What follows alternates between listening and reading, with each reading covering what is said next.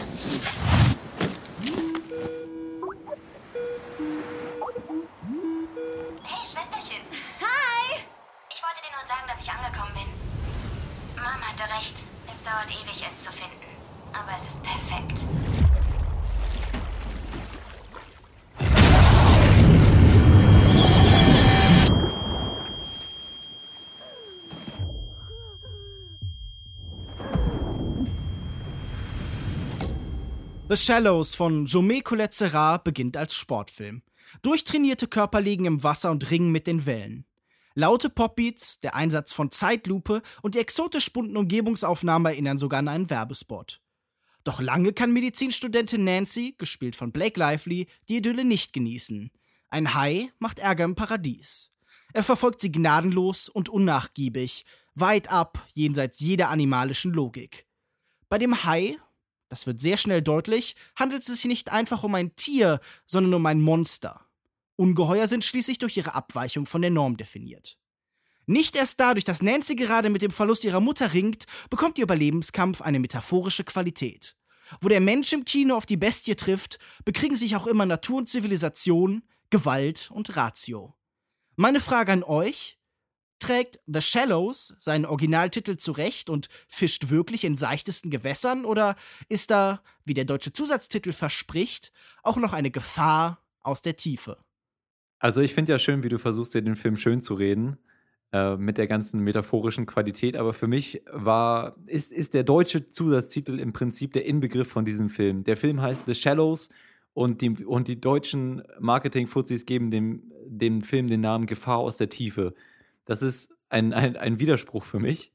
Das zeigt einfach, wie lieblos mit diesem Film umgegangen wird. Und ich finde auch, dass sich das, äh, dass sich der Film das verdient hat, weil das für mich eine der lieblosesten und langweiligsten, unspannendsten, sinnlosesten, unlogischsten Filmerfahrungen der letzten Zeit war. Und dementsprechend habe ich die Tiefe in dem Film leider nicht so gesehen. Ich äh, habe bei dem Film jetzt nicht so die Tiefe gesehen. Was aber für mich zumindest überhaupt kein Problem war, denn die Geschichte selbst ist natürlich irgendwie super geradlinig und fast schon ein bisschen banal. Aber ich glaube, dass diese ganze Reduktion überhaupt einer der Punkte ist, warum der Film ganz gut funktioniert. Zum Beispiel auf die Darsteller und die Lokalität bezogen. Wir haben hier nur so eine, eine einzige Hauptperson, die auf engstem Raum agiert. fast schon so ein bisschen Kammerspielartig, hat mich zwischendurch auch so an Buried erinnert, den mit, mit Ryan Reynolds in der Kiste anstatt an so übliche High-Filme. Und ich glaube auch, dass der Film einfach gar nicht viel mehr sein will als teilweise sehr oberflächlich. Und ich muss da wirklich für den Regisseur mal so eine Lanze brechen.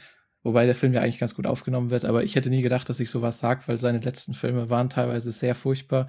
Zum Beispiel dieser Run All Night mit Liam Neeson war wirklich ein mhm. schrecklicher Film. Aber hier, glaube ich, ist er sich seinen Ursprüngen wirklich sehr bewusst. Und er probiert auch gar nicht mehr, als eigentlich so ein sehr effektiver, packender B-Movie zu sein.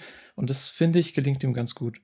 Das finde ich nämlich auch. Also ich glaube erstmal, das ist tatsächlich die große Stärke dieses Films, dass er ganz stark reduziert ist auf diese einzelne spezifische Geschichte, dass er einfach ja, es ist tatsächlich natürlich ein B-Film. Also man könnte jetzt argumentieren, alles, was wir heute an Blockbustern haben, wären früher B-Filme gewesen. Das ist natürlich die Definition eines Blockbusters. Hier haben wir jetzt wieder einen B-Film im klassischen Sinn. Äh, dieser Film hat ein, ja, mittelmäßiges äh, Budget, irgendwie, ich glaube, 16 Millionen Dollar oder sowas. Heutzutage wahrscheinlich schon eher in dieser kleinen Kategorie. Aber ich finde, er geht eben wirklich großartig damit um, indem er sich auf das Nötigste beschränkt, indem er einen sehr effektiven Spannungsaufbau betreibt und und ich glaube, gerade dadurch, dass er so reduziert ist, bekommt er dann wieder eine gewisse Tiefe, dadurch, dass er sich so an der Oberfläche von allem festklammert. Also das ist ja auch, glaube ich, so die am meisten gewählte Einstellung dieses Films, dass er die Kamera so ungefähr auf der Wasseroberfläche ähm, treiben lässt und dann sehen wir so die Hälfte von oben und die Hälfte von unten und dieses gegeneinandergestellte, dieses vermeintlich oberflächliche, das ist, glaube ich, eben die große Stärke dieses Films. Aber wo ist es denn vermeintlich oberflächlich? Ich habe jetzt die ganze Zeit gehört, dass ihr quasi, seit wann loben wir denn eigentlich einen oberflächlichen Film? Wo ist das vermeintlich? Also wo ist der Film wirklich tief? Naja, ich denke, also guck doch mal an, der, der Film steht natürlich in der Tradition. Also, das ist irgendwie das Tierhorror-Kino und vor allen Dingen halt natürlich der weiße Hai von Steven Spielberg. Und auch bei dem haben 1975 die alteingesessenen Kritiker alle gesagt, ach, ja, so ein abgedroschener B-Film und gewalttätig und extrem und blöd und so. Aber das ist natürlich gar nicht so, weil dieser Hai natürlich irgendwie so eine gewisse metaphorische Kraft reinbringt. Weil wir hier sehen, wie irgendwie so eine Exotik und so ein amerikanischer Tourismus, natürlich fährt man nach Mexiko, natürlich sind da irgendwie die vage bedrohlichen Mexikaner und die verschwinden dann aber schnell und werden durch den den Hai ersetzt. Und der, dieser Film spielt natürlich so mit zivilisatorischen Urängsten und äh, vermutet natürlich in der Exotik sofort auch eben die Bedrohung.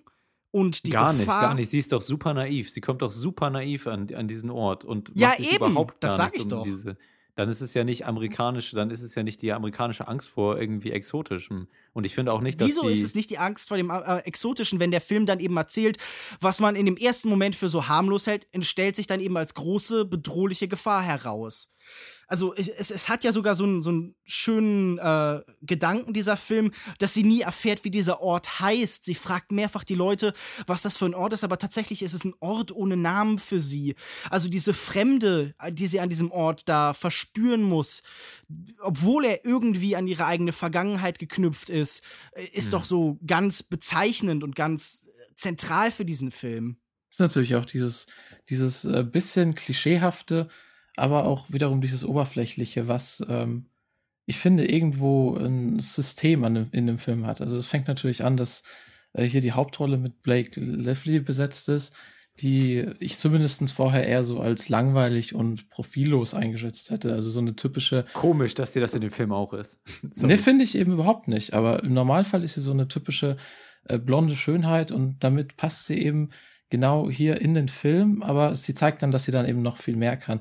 Und ich meine, dieses System hinter der Oberflächlichkeit endet vielleicht auch damit, dass der Film ganz äh, bewusst damit spielt und dann ihn, dass der Regisseur dann den Film The Shallows nennt.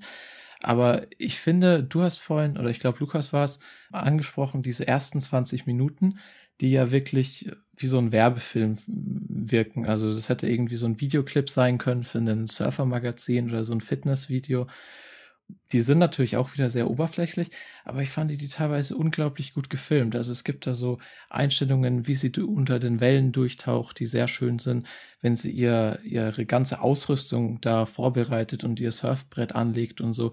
Dann gibt's so kleine Close-ups, die immer wieder so hinzoomen und dann kommt der nächste Schnitt. Das fand ich alles wirklich gut gemacht und mich, also gerade optisch ist auch, vielleicht kommen wir nachher noch mal größer drauf zu sprechen. Ich finde, der Film hat ästhetisch wirklich viel zu bieten.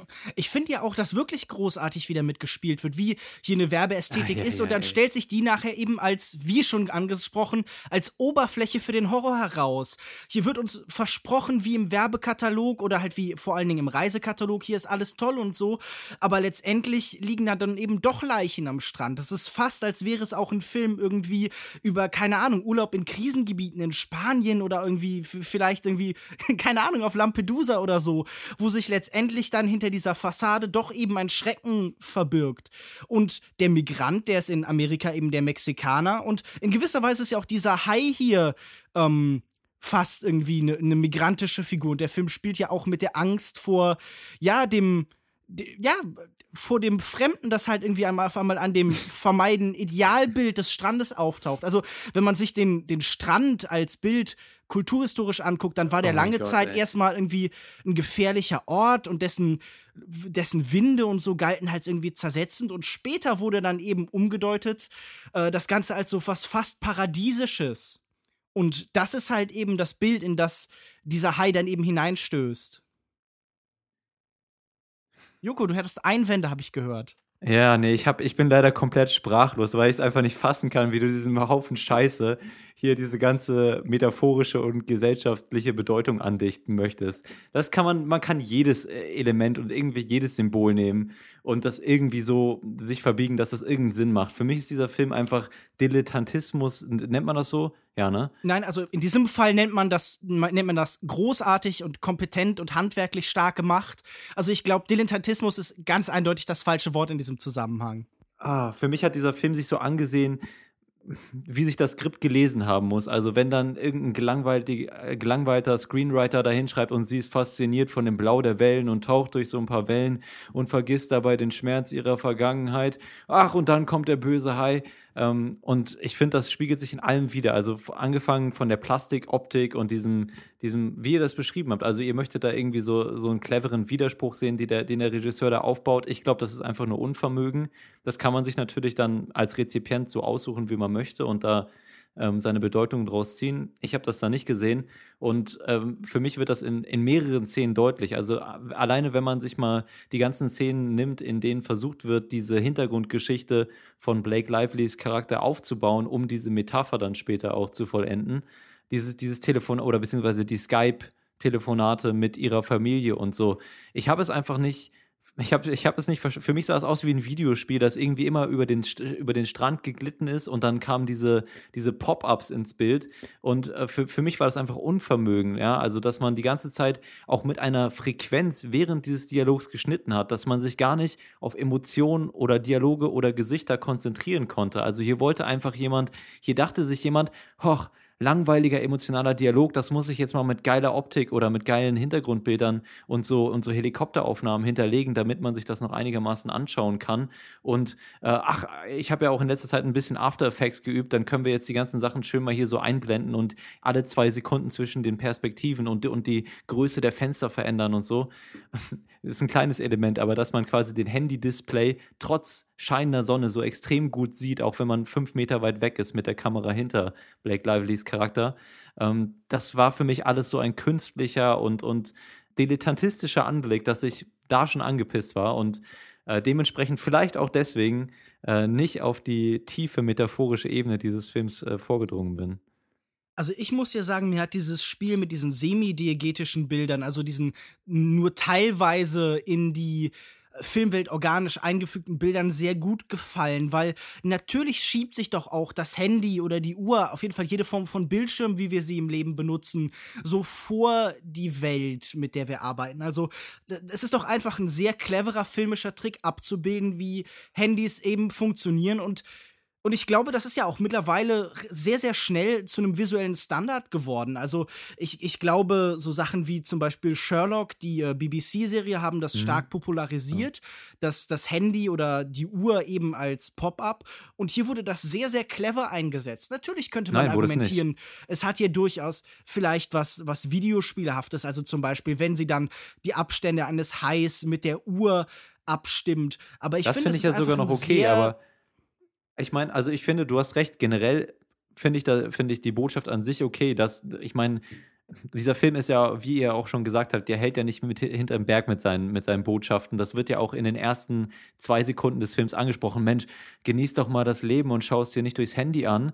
Und dann äh, zusammen mit den Pop-ups macht das natürlich Sinn. Allerdings ähm, ist es dann eben irritierend, wie mit diesen Dingern umgegangen wird. In der wichtigsten Szene im ersten Akt, wo der, die emotionale Bedeutung dieser ganzen Reise klargemacht werden soll.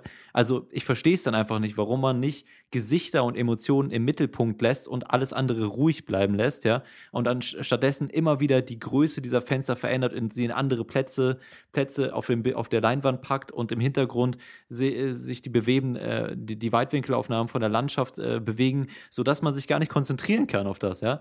Ähm, ja, aber auch Nancy konzentriert sich doch in diesem Moment nicht auf ihre Familie. Sie ist irgendwie doch, sie traumatisiert, ist sie ist tatsächlich irgendwie geflohen vor der Welt, die wir da eben sehen. Das ist eine Erinnerung, die schon fast zu verblassen beginnt irgendwie. Also sie ist ja in der Fremde, um halt eine Distanz zu gewinnen. Und natürlich zeigt dieser Film sehr, sehr clever, wir leben in einer Welt, in der keine Distanz mehr Nein, möglich ist. Es gibt keine Möglichkeit mehr zu fliehen. Und, und doch äh, ist da, ist das, was entsteht dadurch keine Nähe, sondern es ist so eine Version von Nähe, so eine unkonzentrierte, an den Rändern ausfasernde Nähe, die eben hergestellt wird durch die Technologie. Und natürlich beginnt hier in diesem Film auch ganz interessant die Gefahr da, wo eben selbst diese Verbindung gekappt ist. Also dieser Film erzählt ja auch davon, wie wichtig auch diese Überbleibsel von der menschlichen Bindung, die wir durch das Digitale bekommen, eben sein können sie kapselt sich ja am Anfang auch ganz äh, bewusst dann davon ab. Ich glaube, ursprünglich wollte sie mit ihrer Freundin zu dem Strand, die dann aber irgendwie einen anderen Typen getroffen hat oder so. Und dann schreiben sie noch, und dir ist es halt egal, sie fährt, fährt trotzdem zu diesem Strand und lässt sich deswegen nicht aufhalten. Und ich würde auch überhaupt nicht sagen, dass diese Szenen da am Handy irgendwie wichtig sind. Ich habe denen nicht wirklich große Beachtung geschenkt und ich finde auch, dass die nicht großartig. Das ist ein Lob an den Filmemacher. Ja? Nein, ich finde dieser ganze emotionale Unterbau des Films, er ist halt da. Ich finde ihn aber auch tatsächlich hm. unnötig. Das muss ich sagen. Ich finde diese Backstory mit dem Krebstod der Mutter äh, hätte es nicht gebraucht. Der Hai soll dann natürlich auch so ein bisschen, haben es angesprochen, so eine Metapher sein für den Verlust der Mutter. Sie steckt so ein bisschen in dieser Lebenskrise. Sie weiß ja auch nicht, ob sie ihr Medizinstudium jetzt fortfahren soll oder nicht es ist kein Element, das sonderlich gut funktioniert und es ist kein Element, das der Film wirklich gebraucht hätte. Aber gleichzeitig ist es nichts, was irgendwann, gerade wenn der Film dann spannend wird, dann gerät es in den Hintergrund. Ich finde es gerade hier gut, dass sich eben später dieser Überlebenskampf dann nicht zu so einem Selbstfindungstrip entwickelt. Auf jeden Fall nicht so offenkundig, sondern der Film macht das halt mit einer gewissen Beiläufigkeit halt. Also ich, ich, und genauso beiläufig, wie eben sie halt auch diese Beziehung dann zuerst wahrnimmt. Und ich denke tatsächlich braucht er halt diese Charakterpunkte ja vor allen Dingen, um ja, diese Wellenstruktur des Films zu schaffen. Es ist ein Film über Ebbe und Flut, der auch eben in seinem Spannungsbau, äh, in seiner Dramaturgie eben mit Ebbe und Flut arbeitet, der also halt alles runterkommt. Sehr vorhersehbar, also meinst du? Ich glaube nicht, dass dieser Film unbedingt gänzlich vorhersehbar ist, sondern der Film bietet ja sogar eine ganz gute Rahmenhandlung an, die eigentlich nahelegt, okay, ähm, wir haben hier so eine Art Found-Footage-Film vor uns und wir wissen, wie die enden. Und deshalb finde ich eigentlich, dass das Ende nicht in dem Maße erwartbar ist. Ich muss sagen, das Ende finde ich so ein bisschen schwach. Es ist so ein bisschen arg versöhnlich. Es ist vielleicht sogar ein bisschen Selbstfindungstrip, von dem Lukas gerade gesprochen hat, dabei. Vielleicht ein bisschen zu viel für meinen Geschmack. Ähm, aber trotzdem finde ich den Film gerade dadurch spannend, dass hier so eine große Uneindeutigkeit ist. Und für mich war zu keinem Zeitpunkt klar, dass das eben auf diese Weise es endet. Waren, aber es waren doch die ganz klassischen Punkte in so einem Film, ja. Also Hilfe kommt, sie äh, super, also sie ist auch ungefähr die naiveste Protagonistin. Sie fährt nach Mexiko ohne das Wort Hilfe oder Hi als Surferin auf, auf, auf, auf, auf Spanisch zu, zu ja, kennen. aber das ist doch bezeichnend. Das ist halt der Ugly American. Das ist halt das, was man eben von solchen Figuren erwartet. Sie ist ein Tourist in jeder Hinsicht. Ja, sie, sie ist auf jeden Fall ein Tourist, ja. Dann leitet sie den betrunkenen Affen dahin. Ich meine, okay, das war jetzt charakterlich nicht ihr Verschulden, das war einfach nur Pech, aber das, ich fand das vom Film einfach so billig, das so darzustellen, ja. Also das ist ja, hat so eine richtige Struktur. Die Surfer, äh, ach so, ja, ich weiß nicht, inwieweit wir hier was spoilern wollen, aber die, irgendwann kommen die Surfer von Anfang nochmal ins Spiel in dem Film, ja. Und dann müssen sie auch mit der High-Situation irgendwie umgehen. Und wie das aufgelöst wird, war für mich so komplett vorhersehbar, auch in dem Rhythmus, in dem das aufgelöst wurde und äh, auch mit dem Ende und so. Also für mich war das so eine super klasse. Für mich war dieser Film null spannend. Ich verstehe nicht, wo ihr die Spannung hier in dem Film seht. seht. Es behauptet ja keiner, dass es jetzt ein Meisterwerk der Spannungskunst ist oder so. Aber ich finde, das war einfach ein schöner, reduzierter und gut gemachter Thriller. Auch auf dieser Ebene. Also ich hatte zu keinem Zeitpunkt das Gefühl, er findet hier die billigste und einfachste Lösung. Und ich, ich finde, er findet halt auch immer so schöne Kontrastpunkte. So irgendwie, er ist nicht gänzlich humorlos, sondern er hat zum Beispiel dann äh, diese grandiose Nebengeschichte mit der Möwe, Steven Seagal, ähm, also zu, ja, zumindest, okay. zumindest wieder mit dieser Tierperformance gearbeitet wird, Joko, mit dieser tatsächlichen Möwe, die eben im Kontrast steht zu diesem irrealen, auch durch seine digitale Darstellungsweise irrealen Hai. Be beziehungsweise der Hai bekommt natürlich auch noch mal was Unwirkliches, Geisterhaftes, dadurch, dass er halt so lange nicht auftaucht. Also lange, dass der Film eben ihn wirklich zu so einem Phantom werden lässt und immer wieder hinauszögert, dass er das erste Mal sichtbar wird und so. Also was macht denn auf so einer Spannungsebene für dich so ein Film wie, ähm, ja, der weiße Hai so dramatisch besser? Also, ich, ich will auf keinen Fall sagen, dass dieser Film genauso effektiv ist wie Jaws, aber ich, ich würde doch sagen, dass zumindest die Methodik und die Art der Arbeit äh, auf ähnliche Weise halt eben überzeugen kann. Ich finde das ja gerade in der Struktur ziemlich gut gelöst und auch interessant, wenn der Film damit beginnt, dass er dieses GoPro Found Footage Video am Anfang zeigt und äh, natürlich, wahrscheinlich 90 Prozent der Leute, die in diesen Film gehen, wissen, dass es sich um irgendeinen High Survival Thriller handelt. Aber auf jeden Fall nimmt er seine Prämisse damit vorweg. Und dann haben wir diese 20 Minuten am Anfang, die quasi auch so eine Ruhe vor dem Sturm bilden. Und den Hai sieht man wirklich selten. Man sieht auch später im, im Meer meist mehr nur so Schatten oder die Rückenflosse, die durchs Meer schwimmt. Und das finde ich wirklich gut gelöst. Denn zum einen denke ich, dass man nicht irgendwie so den Hai oder das Böse explizit zeigen muss, um äh, eine Atmosphäre zu schaffen. Und zum anderen kenne ich sehr oft aus anderen Filmen, dass man dann eben den gegenteiligen Effekt hat. Denn wenn dann so ein CGI, äh, so ein CGI-Hai einfach dauernd durchs Meer springt und man ihn sieht, dann lacht man irgendwann mehr, anstatt dass man Angst hat. Und auch die Angriffe hier, also man sieht ja kaum, dass der Hai wirklich jemanden zerfleischt. Man sieht dann, dass sich das Wasser rot färbt oder dass man, ich glaube, dieser eine ist auch ein ganz netter Einfall, dieser eine Betrunkene am Strand. Man sieht ihn dann so quasi halb durch die Gegend kriechen. Also man sieht immer nur die Folgen dieser Hai-Angriffe. In der Szene fand ich das übrigens auch irgendwie ein bisschen dilettantistisch gelöst, weil ich glaube, die Szene sollte so aufgebaut werden, dass man erst denkt, dass die Beine noch dran sind durch die Perspektive der Kamera. Aber man hat halt schon von Anfang an gesehen und auch die, durch die Reaktion von Blake Livelys Charakter, dass es nicht mehr der Fall ist. So, ne? Und dann der Reveal, der dann mit diesem leichten Winkel, äh, mit, mit der Abweichung im Winkel der Kamera passiert, ist halt, fällt dann für mich komplett flach so. Also ich mhm. finde, und diese Szenen gab es häufiger. Ich würde euch insgesamt zustimmen, dass es für mich auch die clevere Variante ist, anstatt hier extrem hart on, äh, auf CGI sich zu verlassen und das irgendwie besonders over the top zu machen, dass man sich eher zurückhält, mehr so Schatten zeigt, mehr äh, mit, dem, mit den Surroundings, äh, mit der Umgebung arbeitet und auch mal da ist ja auch tatsächlich mal, gerade wenn es unter Wasser geht, so eine Wackelkamera sinnvoll angebracht, finde ich. Ähm, um die Orientierungslosigkeit so einer Situation, die man ja auch selber mal kennt, wenn man irgendwie unerwartet von der Welle unter Wasser gedrückt wird oder so am Strand, ähm, dann ist das schon, dann ist das schon verwirrend und ich finde das einigermaßen gut dargestellt, aber trotzdem ist für mich dann, also für mich hat er die Balance trotzdem nicht geschafft, dann diesen Hai als wirkliche Gefahr zu etablieren. Und das fängt schon damit an, dass sie, dass sie am Anfang gebissen wird von dem Hai. Und das so in 0, nichts wegsteckt. Also sie ist erstmal MacGyver hoch 20 und schafft das da super easy, ihre, ihren Hai-Biss von einem Hai, der 20 Meter groß ist oder so, erstmal easy zu verarzten und dann hat sie später keine Probleme mehr. Und das nimmt dem, äh, dem Hai schon mal so, so ein bisschen Gefahr. Und dann im Nachhinein finde ich, auch wenn es, denke ich, der richtige Ansatz war, hat äh, Film es nicht mehr geschafft, mir diese Gefahr so richtig zu vermitteln. Und hinzu kam dann, dass ich eben genervt von der, von der Vorhersehbarkeit war. Aber ja, also generell würde ich jetzt zustimmen, dass der Ansatz schon der richtige ist, der hier gewählt wurde. Also ich habe das Gefühl, die Gefahr dieses Highs wurde doch ganz gut vermittelt. Ähm, ich habe auch das Gefühl, die Wunden, die hier zugefügt werden, sind eben stark genug und präsent genug, um auch eben so einen gewissen äh, Körperhorror in das Ganze eben eindringen zu lassen. Also ihre Versehrtheit die natürlich halt irgendwie auch diese seelische Versehrtheit und diesen, ja, diesen Willen zu überleben halt irgendwie präsentiert. Ähm, sie, sie flickt ihre Wunden auf so ganz unangenehme, schmerzhafte Weise. Das wird dann ja. auch relativ explizit dargestellt, eben mit äh, dem Schmuck aus der Vergangenheit, also so mit dem, was sie. Wie kannst du dabei eigentlich nicht kotzen? Wie kannst du das gut finden? Ich verstehe das nicht. Lukas Bawenschik, komm doch bitte wieder zu dir.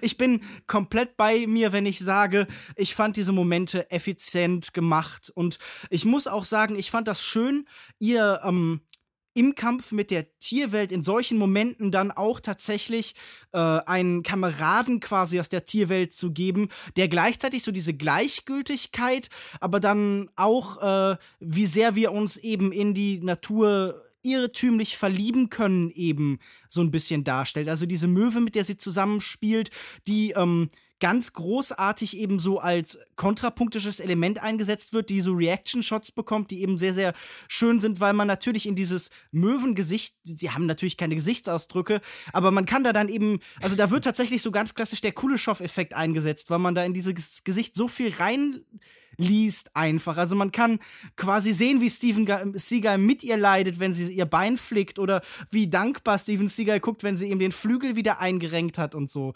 Also das ist doch wenigstens ein humoristisches Element, mit dem du Spaß gehabt haben solltest, Joko. Oder fandest du es einfach nur dämlich? Nee, ich gebe dir zu, die Möwe fand ich in Ordnung. Die fand ich auch süß und hm. lustig und hey, da, da, da war ich echt okay. Das war das einzige Element in dem Film, was mich eigentlich nicht angepisst hat. Hm. Ähm, und ich muss auch einfach sagen, so ein bisschen trashig darf es gerne auch werden. Also ich habe das Gefühl, die Effekte des Films so gegen Ende, wenn das Ganze so ein bisschen zu so einem Action-Finale vielleicht verkommt, die Effekte da sehen nicht mehr großartig aus. Also so diese Flammeneffekte und so, das ist alles vielleicht suboptimal gelöst oder auch so das letzte Bild mit dieser Schiffsschraube. Aber ja. mir hat das irgendwie gefallen. Ich mochte gerade in seiner Absurdität, in seiner Übersteigerung diesen Film dann am Ende, weil er mir ja schon von Anfang an eigentlich relativ deutlich macht, es geht hier nicht irgendwie um so einen extremen Realismus. Wir haben hier einen speziell auf sie abzielenden Killer-High und so. Und ähm, ich bin gerne mit diesem Film auch in seine trashigeren Elemente eben reingestiegen. Der Film hat ja so viele eigentlich äh, kleinere, echt ganz gut genutzte Einfälle. Ich meine, die Möwe haben wir jetzt schon oft gesagt hier, so ein bisschen auch wie Wilson aus Castaway, so ein Sidekick, der ihr zur Seite steht. Mhm. Äh, das mit dem Wahlkadaver fand ich auch nicht so schlecht. Also ich finde nicht, dass man in dem Film großartig nach Logik suchen muss. Er hat natürlich auch unzählige Logiklöcher und so. Aber dass man dann so ein bisschen probiert, den Hai zu entdämonisieren und dass man halt quasi sagt, dass sie in sein Futtergebiet eindringt, weil er sich da an, dieser, an diesem Wahlkadaver ernährt. Für, für mich ist gerade dieses Element, das du da ansprichst, Lukas, eben auch noch mal eins, das eben zeigt, okay, ähm, wir sehen hier auch, wie sich diese Umgebung, ob es jetzt ein, das Touristenreservat oder halt einfach die Fremde ist, sich irgendwie so ein bisschen aktiv wehrt gegen den Amerikaner. Aber gegen also, was? So nee, aber gegen was? Sie macht doch gar nichts. Sie geht doch nur surfen. Ja, aber gut, also ich meine, man, man könnte jetzt weit ausholen und sagen, okay, der Tourismus ist ja einfach nur die moderne Fortführung des Imperialismus. Also man schafft ein dauerhaftes Abhängigkeitsverhältnis eines Landes zu einem anderen in dem Moment, in dem der seine Wirtschaft darauf hinlegt, dass reichere Leute von woanders dahin kommen, um dort ihren Spaß zu haben. Das wird und, in dem Film aber null dargestellt, aber okay, ja. Ach, ja gut, aber da, dann ist es ja natürlich Zufall, dass, dass das Futtergebiet ist, also so die klare symbolische Heimat, die sie eben hier betritt und da hier ja, so. Ja, es ist in der Tat Zufall, ja. also ich, ich würde sagen, letztendlich ist dieser Hai äh, inspiriert von Franz Fanon und steigt in den Kampf gegen seine Unterdrücker ein. Nein, aber auch ich, ich würde einfach sagen, du unterschätzt hier einfach den B-Film, den Trash.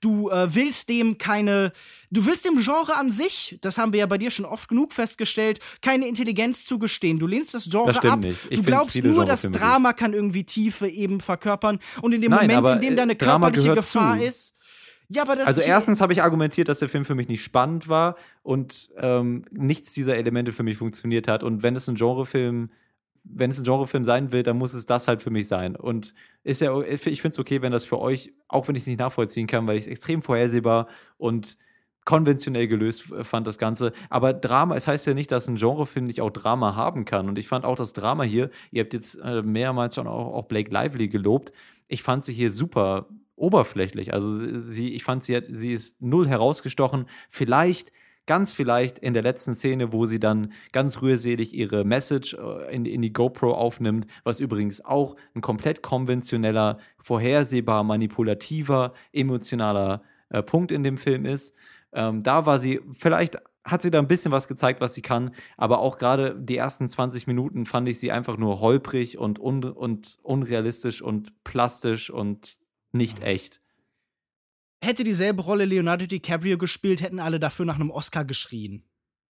Also ja, das, das ist dafür ja, kann ich ja nichts. Ich habe ihn ja auch kritisiert. Ich, ich, ich, ich, will ja nicht sagen, aber das unterscheidet sich doch jetzt wirklich nicht irgendwie dramatisch von so etwas, was zum Beispiel irgendwie auch, auch, das, auch die Dialoge am Anfang mit diesem Kerl da im Auto, die, die sind so, ah, die sind so expositionslastig. Ach ja, aber meine Zeit in der Medical School. Äh, ach egal, das war ein schlechter Witz. Ich halte jetzt die Klappe. Ja. Aber gleichzeitig ist da auch schon in diesem Moment eine Distanz zwischen ihr und dem Mann, dessen Sprache sie kaum spricht. Auch schon hier zeigt sich doch diese Konfliktlinie zwischen dem Fremden nein, nein, und dem, sie mögen dem sich doch. Sie geben sich doch Mühe. Sie geben sich doch beide Mühe zu kommunizieren. Da, da wird die Distanz gar nicht deutlich. Da ist genau das ja, aber, Gegenteil der Fall. Aber da sind doch immer wieder diese Kommunikationsfehler, diese Leerstellen. Selbst in dem Moment, in dem er versucht, zu ihr freundlich zu sein, ist da immer so eine große Trennung, weil sie auch sich auch dieses Land auf das, was sie gerade besucht, was sie eben nur zu dem Zweck dient, sich selbst zu finden, überhaupt nicht einlässt. Also in diesen Momenten habe ich auch so ein bisschen gedacht, äh, in Verbindung mit dem, was später passiert, das ist so ein bisschen so eine Antwort auf so dämliche Selbstfindungsfilme wie zum Beispiel Der große Trip, Wild von äh, Jean-Marc Vallée, weil in diesem Film halt einfach erzählt wird, ja, ihr könnt natürlich irgendwo hingehen und versuchen, euch selbst zu finden, aber mit großer Wahrscheinlichkeit werdet ihr dann halt irgendwie von einem Hai irgendwie stark angegriffen und so ein bisschen zerfleischt. Da passt vielleicht nicht das aber Ende da passt das Ende, ja, genau, das Ende aber dazu, ich habe ja. ja schon eingeräumt, das Ende ist nicht wirklich glücklich gelungen, sondern ist zu sehr auf Konsens, auf Ausgleich eben und das zeigt das doch, dass der Filmemacher gar nichts davon intendiert hat, was du ihm gerade versuchst anzudichten. Ja, das aber Intention ist doch auch vollkommen gleichgültig, Joko. Also, wo, wo sind wir denn? Du bist ja jetzt gerade wieder bei Diskursen der 50er Jahre, die schon lange überwunden galten. Wenn hier jetzt wieder die Absicht des Autors halt irgendwie mit reinschwingt. Das ist doch wirklich also das sollte doch auch dir bewusst sein, dass das wirklich nicht relevant ist für das, was in dem Film wirklich erzählt wird. Sicherlich ist dieser Film über weite Strecken klüger als sein Autor. Ich habe das ja vorhin, vorhin gesagt. Natürlich ist es immer die Aufgabe des Rezipienten, einen Film zu deuten und ähm, wer, wer dann Wert drin findet, hey, meinetwegen gerne. Lasst euch davon äh, in eurer Lebensweise beeinflussen und, und nehmt da einiges mit aus dem Film. Ähm, aber ich, mich regt es dann einfach auf, wenn ich, wenn ich sehe, wie lieblos dieser Film umgesetzt wird und ich kann dann auch dem Film solche Sachen nicht andichten. Also ich sehe da nichts von Imperialismus oder so. Und das ist halt einfach nur eine Amerikanerin. Das ist der Film ist einfach nur. Ein also du meinst, Drama. das ist einfach nur Zufall. Jemand, der sich die Mühe macht, über einen Monat hinweg irgendwie diesen Film zu drehen, jede Einstellung plant, jede Einstellung bewusst auswählt, dann auch später nochmal im Schnitt und vorher sich überlegt, wo er seine da, Kamera Da kannst du ja jeden Film, da kannst du jeden Film, jeder Film dauert so lange in der, in der Machart und trotzdem ja, schlechte Filme. Ja, nee, aber das, ich sage ja nicht, dass es deshalb nicht schlechte Filme geht. Ich sage deshalb gibt es keine Filme, die zufällig sind. Ich denke, dass ähm, Vielleicht hat er sich über andere Sachen Gedanken gemacht, wie er zum Beispiel in Adobe After Effects die, die, die Textmessages auf dem Screen werfen kann, am schönsten. Ja, oder wie, wie oft er Black Livelys Hintern filmen kann. Ja, genau, so fucking voyeuristisch. Okay. Ja, aber, aber ich sehe seh die Parallele zum Hai. Ich sehe, ja, ich sehe die Parallele zum Hai. Wir gaffen auf den Hintern, auf den juicy Hintern, wie der Hai auf, auf das juicy. Das sprichst natürlich. du nur an, weil wir es im Vorgespräch schon hatten. Aber die, irgendwas, also dieser Film scheint dich ja zumindest in irgendeiner Form dazu gebracht haben, mir sehr emotional zu reagieren. Also der scheint auch irgendeine Wirkung bei dir gehabt zu haben. Ich habe nicht erwartet, dass ihr ihn so feiert. Das ist der größte Piece of shit. Ich würde jetzt sogar sagen, dass äh, auch wenn der Film gerade am Anfang sehr nah an Black Livelys Hintern klebt, dass er dann am Ende doch eher noch einen feministischen Touch hat, weil sie ja doch relativ allein aus dieser ganzen Misere wieder rauskommt und Ähm, ich weiß nicht, ob es dann auch wieder Zufall ist oder so, aber am Ende ist es ja dann doch eher ein Kind, der sie rettet und dann dieses Video findet und keine Männer oder so wie bei Jaws. Aber worauf ich auch unbedingt nochmal zu sprechen kommen wollte, war einfach, wie sehr mich der Film ähm, optisch begeistert hat. Also klar, auf dieser oberflächlichen Ebene, das äh, wunderschöne Setting an diesem Strand, ich glaube, in Australien oder so wurde es gedreht. Aber auch was hier kameratechnisch einfach für Aufnahmen gefunden wurden, äh, Unterwasserbilder, die einfach total cool sind. Dann diese Szene, die Lukas vorhin irgendwann schon mal angesprochen hat, sehr ikonisch für den Film. Man sieht sie wahrscheinlich die ganze Zeit immer mal, wo das Bild so horizontal geteilt wird und man sieht diese Wellen, wie sie so überschwappen, so quasi direkt im Wasser mir auch super gefallen und im Kontrast dazu dann diese Aufnahmen, die es auch immer wieder gibt von oben, die so ein bisschen verdeutlichen, wie, wie groß dieser Strand halt ist und wo sie sich befindet. Dass sie zum Beispiel nicht einfach direkt vor dem Strand liegt, sondern dass da schon wirklich Distanzen dazwischen liegen.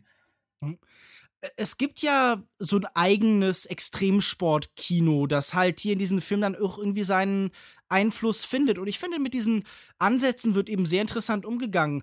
Denn es ist ja tatsächlich an vielen Stellen irgendwie in den Aufnahmen und so jetzt kein äh, komplett uninnovativer Film, sondern er arbeitet viel eben mit einer speziellen Art von GoPro-Kamera und irgendwie findet sehr wow. interessante Shots, die halt einfach sich sehr organisch dann in diesen äh, Thriller eben einfügen. Also du sagst jetzt irgendwie dann abfällig wow oder so, aber wie hier mit ganz vielen verschiedenen Techniken und Perspektiven gearbeitet wird, hilft eben sehr gut, um die Spannung dieses Films zu unterstreichen. Und ich finde, er findet ja auch so für den seelischen Zustand seiner Figur sehr tolle Einstellungen. Wenn ich an diese Qualleneinstellung gegen Ende denke, das hat mir wirklich sehr, sehr gefallen als so der dunkelste Moment der, der Seele der Figur, die dann doch aber was Erhellendes bekommt und so und diesen inneren Kampf halt eben vermittelt. Das hat mir sehr, sehr gut gefallen.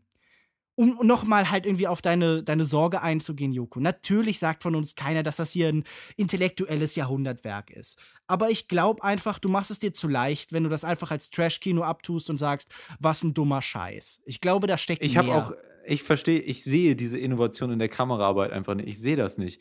Jeder Film, wir, habt ihr irgendwie zwei Jahre keinen Film mehr mit Wasser gesehen oder so? Jeder Film hat diese Aufnahme, wo die Kamera halb über Wasser ist und halb unter Wasser mittlerweile. Jeder Film hat irgendwie Weitwinkelaufnahmen von einem glorreich aussehenden Strand, der total unberührt aussieht. Das ist doch nichts, irgendwas, was innovativ ist. Das mag irgendwie eine gewisse. Welcher denn? Sag mal spontan irgendwas. Ah, come on, ey. Jeder, zum Beispiel, ähm, äh, wie heißt der Film mit Robert Redford, der, der Wasserfilm? All is Lost. All is Lost, Life of Pi. Äh, jeder Wasserfilm, den wir in den letzten Jahren gesehen haben, wird diese Aufnahmen haben. Beide Filme, die komplett anders arbeiten als dieser Film. Also die Parallele zu All is Lost finde ich interessant. Ich denke aber bei JC Chandler äh, der den gedreht hat, bekommt das Ganze noch mal so eine stärker spirituelle Komponente. Ja, na, ich habe doch jetzt auch nicht, ich habe gesagt, dass diese Einstellungen in diesem Film vorkommen. Aber nicht, dass es derselbe Film ist, natürlich nicht. Ja, aber Moment, bei, bei Jesse Chandler ist es doch wirklich ein ganz anderes Meer. Der hat zu keinem Zeitpunkt irgendwie was Extremes oder Einladendes, sondern Nein, er ist in dem Fall ich an immer die Insel so eine gedacht, lebensfeindliche okay. Art der, der, der Welt, die hier das gar nicht ist. Also es ist erstmal eigentlich eine sehr einladend, fast wie so, einladende, fast wie so eine Venusfliegenfalle, die irgendwie für so Fliegen ganz attraktiv wirkt, bis man dann tatsächlich da ist und sich die Zähne dann Ja, aber wieso zeigen. findet ihr das gut? Etwas ist schön und dann ist es gefährlich. Das ist doch der Basic Twist von jedem dieser Art von Thriller. Jeder, es ist nicht das, was es scheint, und dann ist es doch gefährlich. Es ist nicht der liebe Nachbar von nebenan, er ist doch gefährlich. Es ist nicht der schöne Strand, da ist ein Hai drin. Ich verstehe nicht, wie ihr das innovativ finden könnt. Aber ich, Keiner okay. hat gesagt, dass dieses Element im großen Maße innovativ ist. Aber wenn du jetzt anfängst, schon Grundelemente des Kinos halt irgendwie so abschätzig zu sagen, das ist ja Standard. Ja, ich muss ja irgendwas wir, sagen. Die Umsetzung ist Dann können wir demnächst gut, halt auch irgendwie keinen Tracking-Shot mehr machen, weil das halt Standard ist. Und dann darf es auch irgendwie keine, keine Ahnung, keine Zooms mehr geben, weil die hatten ja schon zu viele Filme. Also für mich sind viele Momente, ich habe vorhin schon einen beschrieben, ähm, in diesem Film einfach als handwerklich schlechte Lösung für den Moment, der, der eigentlich kreiert werden sollte. Äh, ja, ey, okay. Wir sind hier offensichtlich grundsätzlich verschiedener Meinung. Wolltet ihr noch was zu dem Film, einen anderen Aspekt ansprechen, oder? Meinetwegen können wir auch zum Fazit kommen, oder? Dann fange ich einfach mal an.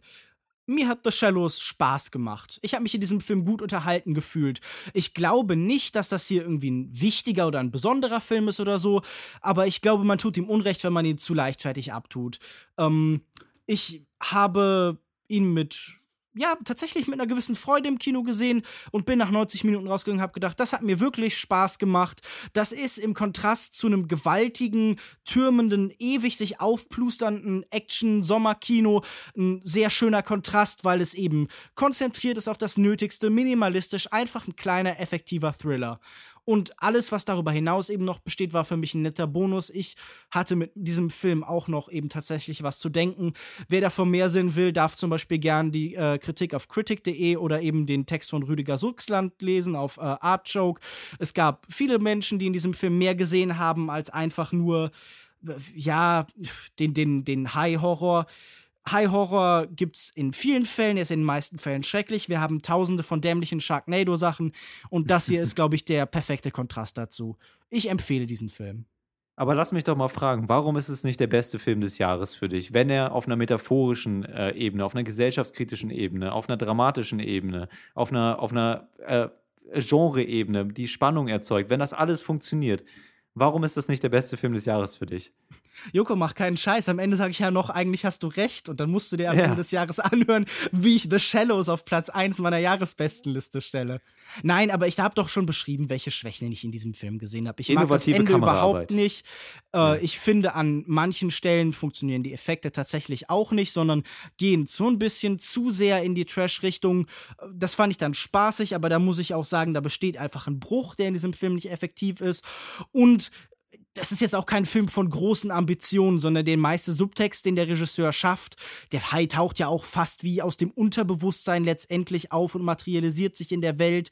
Ähm, das macht er dann eben halt beiläufig. Und ich glaube, ähm, er hätte so manche Elemente der persönlichen Geschichte noch ein bisschen weiter eben runterschleifen können und diesen Film noch minimalistischer gestalten. Dann wäre er wahrscheinlich wirklich ein Meisterwerk der Thrillerkunst gewesen. So ist es ein ordentlicher Film. Mich würde jetzt echt mal eine Sternewertung von dir interessieren, Lukas Bawenschik. 3,5 von 5. Ey, okay, das ist niedriger als ich dachte.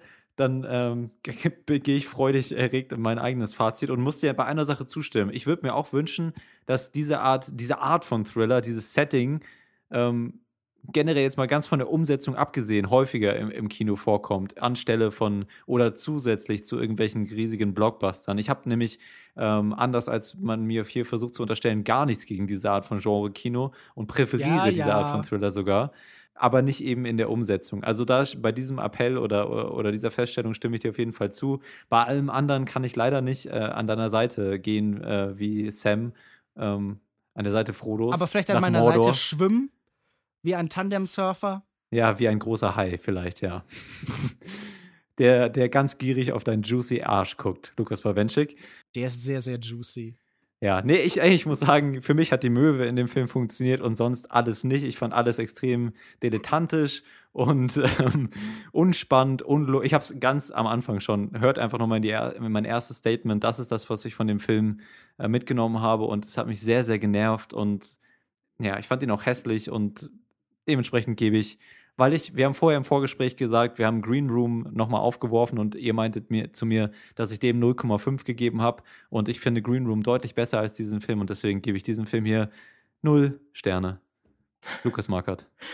Bei einem Punkt bin ich bei euch beiden und zwar, dass ähm, es gab dieses Jahr ja wirklich schon viele schreckliche Blockbuster und meistens geht es ja immer nur darum, irgendwie äh, mehr und spektakulärer und größer. Und deswegen fand ich den Film wirklich angenehm, der hier reduziert, mal weniger bietet und die Stimmung verdichtet.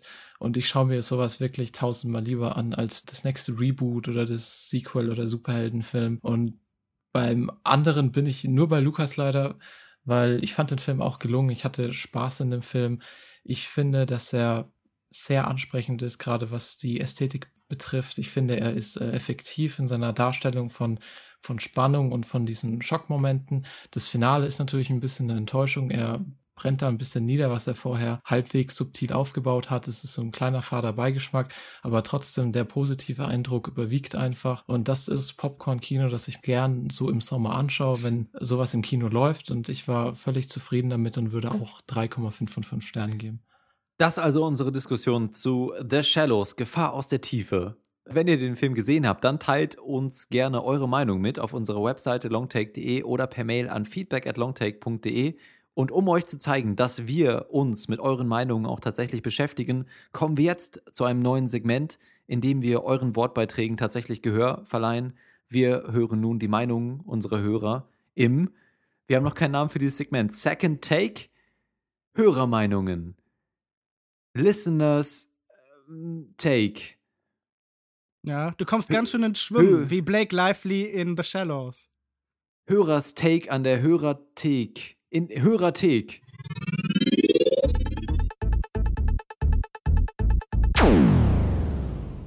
Herzlich willkommen im Feedback-Teil.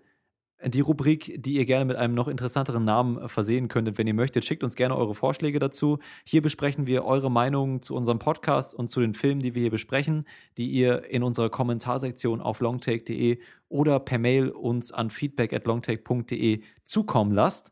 Und diese Woche haben wir drei Meinungen. Und ich würde sagen, wir, wir, lassen uns einfach direkt einsteigen. Die erste Meinung kommt von äh, unserem treueren Hörer Panda Vegetto. Und äh, er hat kommentiert, ist Longtake Boys Established 2015 ein guter Name als Fangruppe? Nein, würde ich sagen. Irgendwelche Einwände? Nee, nee äh, geht nee, so, nee. kann man noch dran arbeiten. Kann ähm, man dran arbeiten, ja. Aber ähm, es, alles, was uns nicht so sehr wie eine Boyband klingen lässt, ist vielleicht ein bisschen besser. äh, ich bin nicht auf dem Filmfest Hamburg, weil Hamburg ganz schön weit weg ist. Das ist verständlich. Ja. Ich habe gerade nur Intro und Outro gehört, da ich beide Filme noch in den nächsten beiden Wochen gucken will. Ja, in äh, einem der beiden Fälle von den letzten Filmen, die wir besprochen haben, würde ich das sogar empfehlen, im anderen Fall nicht. Ähm, genau, Captain Fantastic und alles, was kommt. Genau. Äh, sind die beiden Filme hier. Dann äh, äußert er sich noch zu den Ideen, die wir für diese Folge hatten. Die Unfassbaren 2 ist unfassbar dämlich und noch weniger unterhaltsam als der erste Teil. Das kannst du, glaube ich, bestätigen, Lukas, oder? Ja, ein unfassbares Machwerk. Also fauler Zauber hoch 10. Ja. Aber The Shallows soll ja gut sein und ist bestimmt keine Ach. schlechte Wahl für den Podcast. Ja, das sehen wir doch ähnlich, oder? Also es war jedenfalls keine schlechte Wahl für den Podcast. So viel kann ich zustimmen. Immerhin. Und gegen Elliot, das Schmunzelmonster, hat Panda Vegetto, ich glaube, er heißt im echten Leben Sven, dann auch nicht. Das ist ja großartig, weil den besprechen wir dann eben als nächstes. Okay, gut. Ähm, vielen Dank, Panda Vegetto, für den Kommentar. Wir kommen zu einem weiteren Kommentar von Judith. Sie hat kommentiert unter unserer Folge 48 zu unsere kleine Schwester. Äh, sie hat den Film auch gesehen, fand den Film ganz gut, aber Zitat, kein Kommentar dazu, wie grauenhaft Musik einen so schönen Film verzerren kann. Fragezeichen, Ausrufezeichen. Bei einer sonst so umfassenden Diskussion etwas enttäuschend. Insgesamt hat für mich der Sound den sonst so schönen Film etwas zerstört was maßgeblich daran liegen mag, dass ich die furchtbare Synchronisation in einem banausigen Freiburger Kino gesehen habe. Ich glaube, in Freiburg äh, gibt es vor allen Dingen banausige Kinos. Mm, und natürlich können wir denen nur zustimmen. Wir präferieren es auch in jedem Fall, den Film in, Origin in der Originalfassung zu sehen. Äh, und glücklicherweise bestehen bei mir in Hamburg und dann bald in Stuttgart meistens auch die Möglichkeiten dazu. Ich glaube, ihr beide habt es ein bisschen schwerer in, in Heidelberg und bei Würzburg. Ja, es ist immer ein Kampf. Aber ich finde das interessant, denn tatsächlich ist der Soundtrack mir damals, glaube ich, gar nicht so negativ aufgefallen, obwohl ich oft ein großes Problem damit habe, wenn Filme eben zu aufdringlich werden mit ihrer Musik. Das haben wir ja auch in der Captain Fantastic Diskussion so ein bisschen gehabt. Mhm. Also mich hat es damals nicht so gestört, aber ich könnte jetzt auch gar nicht mehr mhm. genau sagen, wie das in dem Fall war.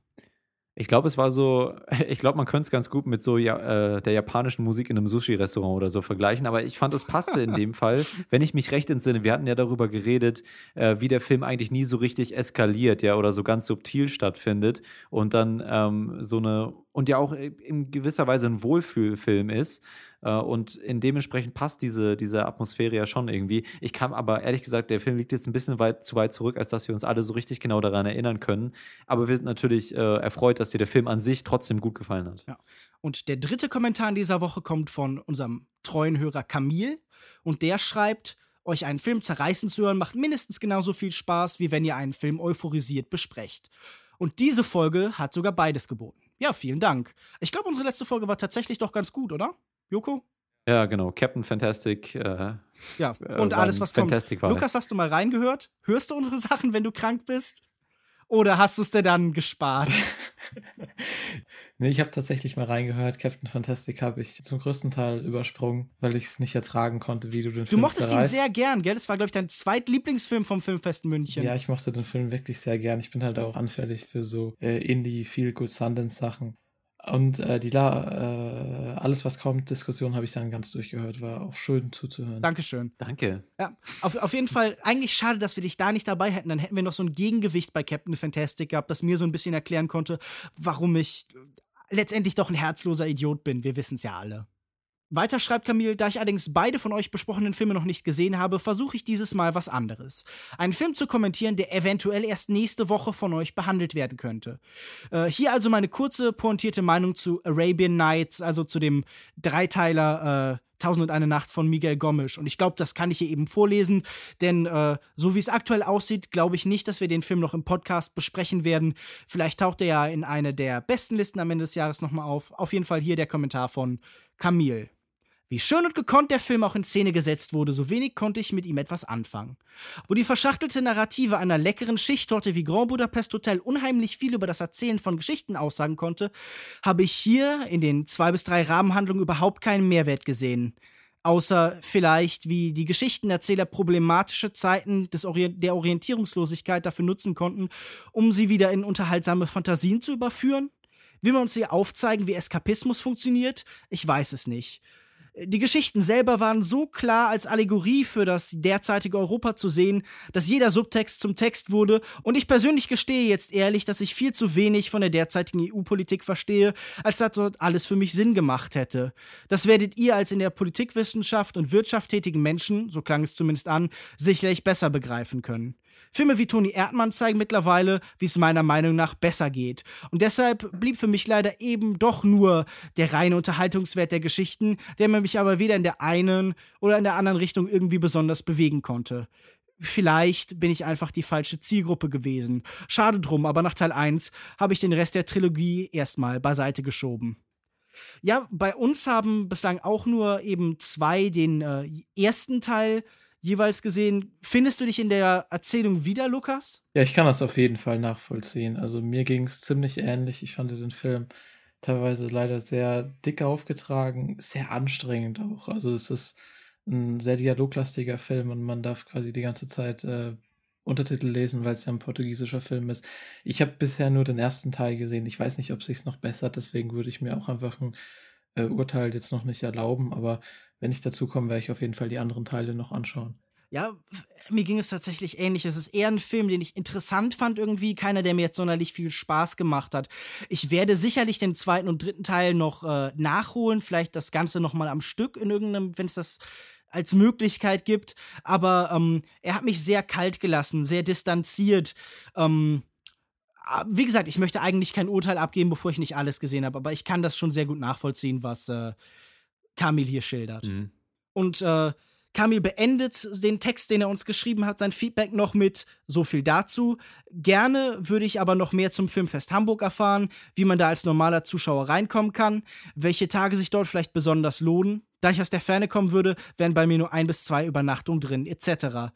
Äh, ja, gut, also ich meine, am offensichtlichsten sollte man dann vielleicht hier auf die äh, einfach die Seite des mhm. Filmfest Hamburgs verweisen. Filmfesthamburg.de ist aber bisher das Programm für die verschiedenen Tage, an denen es stattfindet, noch nicht veröffentlicht. Das, stellt, das wird sich erst in den kommenden Wochen, denke ich mal, herausstellen. Wir werden euch auf jeden Fall im Podcast. Ich wollte nur sagen, also das Programm wird, äh, soweit ich das gelesen habe, irgendwann am 13.09. veröffentlicht, zusammen mit den Zeitplänen und der Online-Ticketverkauf. Ah, okay geht dann anscheinend am 15.09. online. Wahrscheinlich empfiehlt sich da dann wieder schnell zu sein.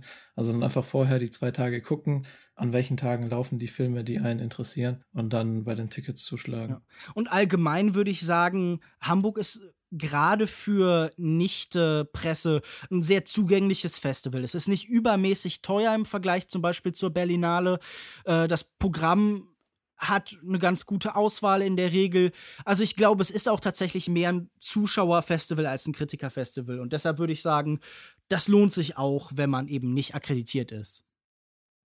Genau. Und wir sagen euch auf jeden Fall nochmal Bescheid, wenn das Programm dann da ist und wenn ihr die Karten vorbestellen könnt. Und wie wir auch schon anklingen lassen haben, falls jemand daran interessiert äh, ist, werden wir sicherlich auch den ein oder anderen Abend da auf dem Filmfest Hamburg in, in Hamburg, der Schanze oder da äh, in Nähe des Unicampus anzutreffen sein. Und äh, wir freuen uns, wenn jemand von euch da auch mal kurz Hallo sagt und mit uns über Filme reden möchte. So, das war unsere Rubrik Feedback. unsere Feedback-Rubrik. Ähm, und wir kommen jetzt zu unserem zweiten Film in dieser Sendung. Dabei handelt es sich um Elliot, der Drache, ein Remake von dem Disney-Film Elliot, das Schmunzelmonster aus dem Jahr 1977. Es ist ein Film von David Lowry, der sich eher ans jüngere Publikum richtet und handelt von einem Waisenkind, das in der Wildnis zusammen mit seinem Freund Elliot, dem Drachen, lebt und ihrem Abenteuer, wenn die beiden plötzlich in Kontakt mit der Zivilisation und anderen Menschen kommen. Wir hören kurz in den Trailer und sind dann gleich wieder bei euch.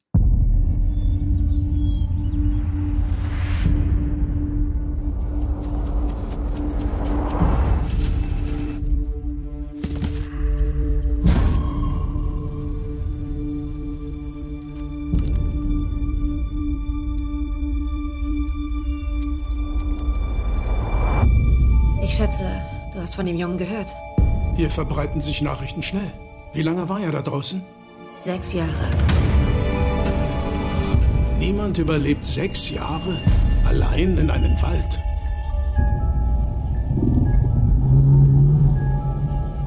Er sagt, er war nicht allein.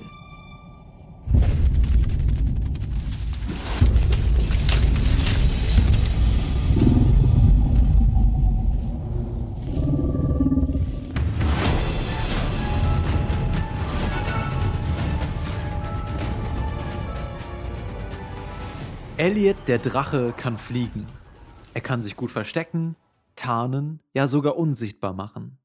Er entgeht so den neugierigen Blicken der menschlichen Waldbesucher.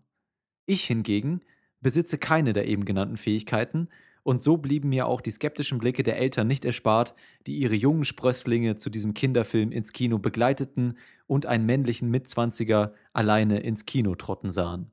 Spätestens bei den Trailern wurde mir dann bewusst, welche Zielgruppe der kommende Film wohl adressieren würde, und tatsächlich handelt es sich bei Elliot der Drache um einen waschechten Kinderfilm. Ungleich der Animationsfilme der letzten Jahre handelt es sich hierbei A nicht um einen Animationsfilm, obwohl es viel CGI, und B nicht um einen Film, der die Perspektive von erwachsenen Zuschauern sonderlich gut bedient. Meine Frage an euch ist also, was konntet ihr als halbwegs erwachsene Zuschauer diesem Film abgewinnen und vielleicht noch wichtiger, wie geht der Film eurer Meinung nach mit seinen jüngeren Zuschauern um?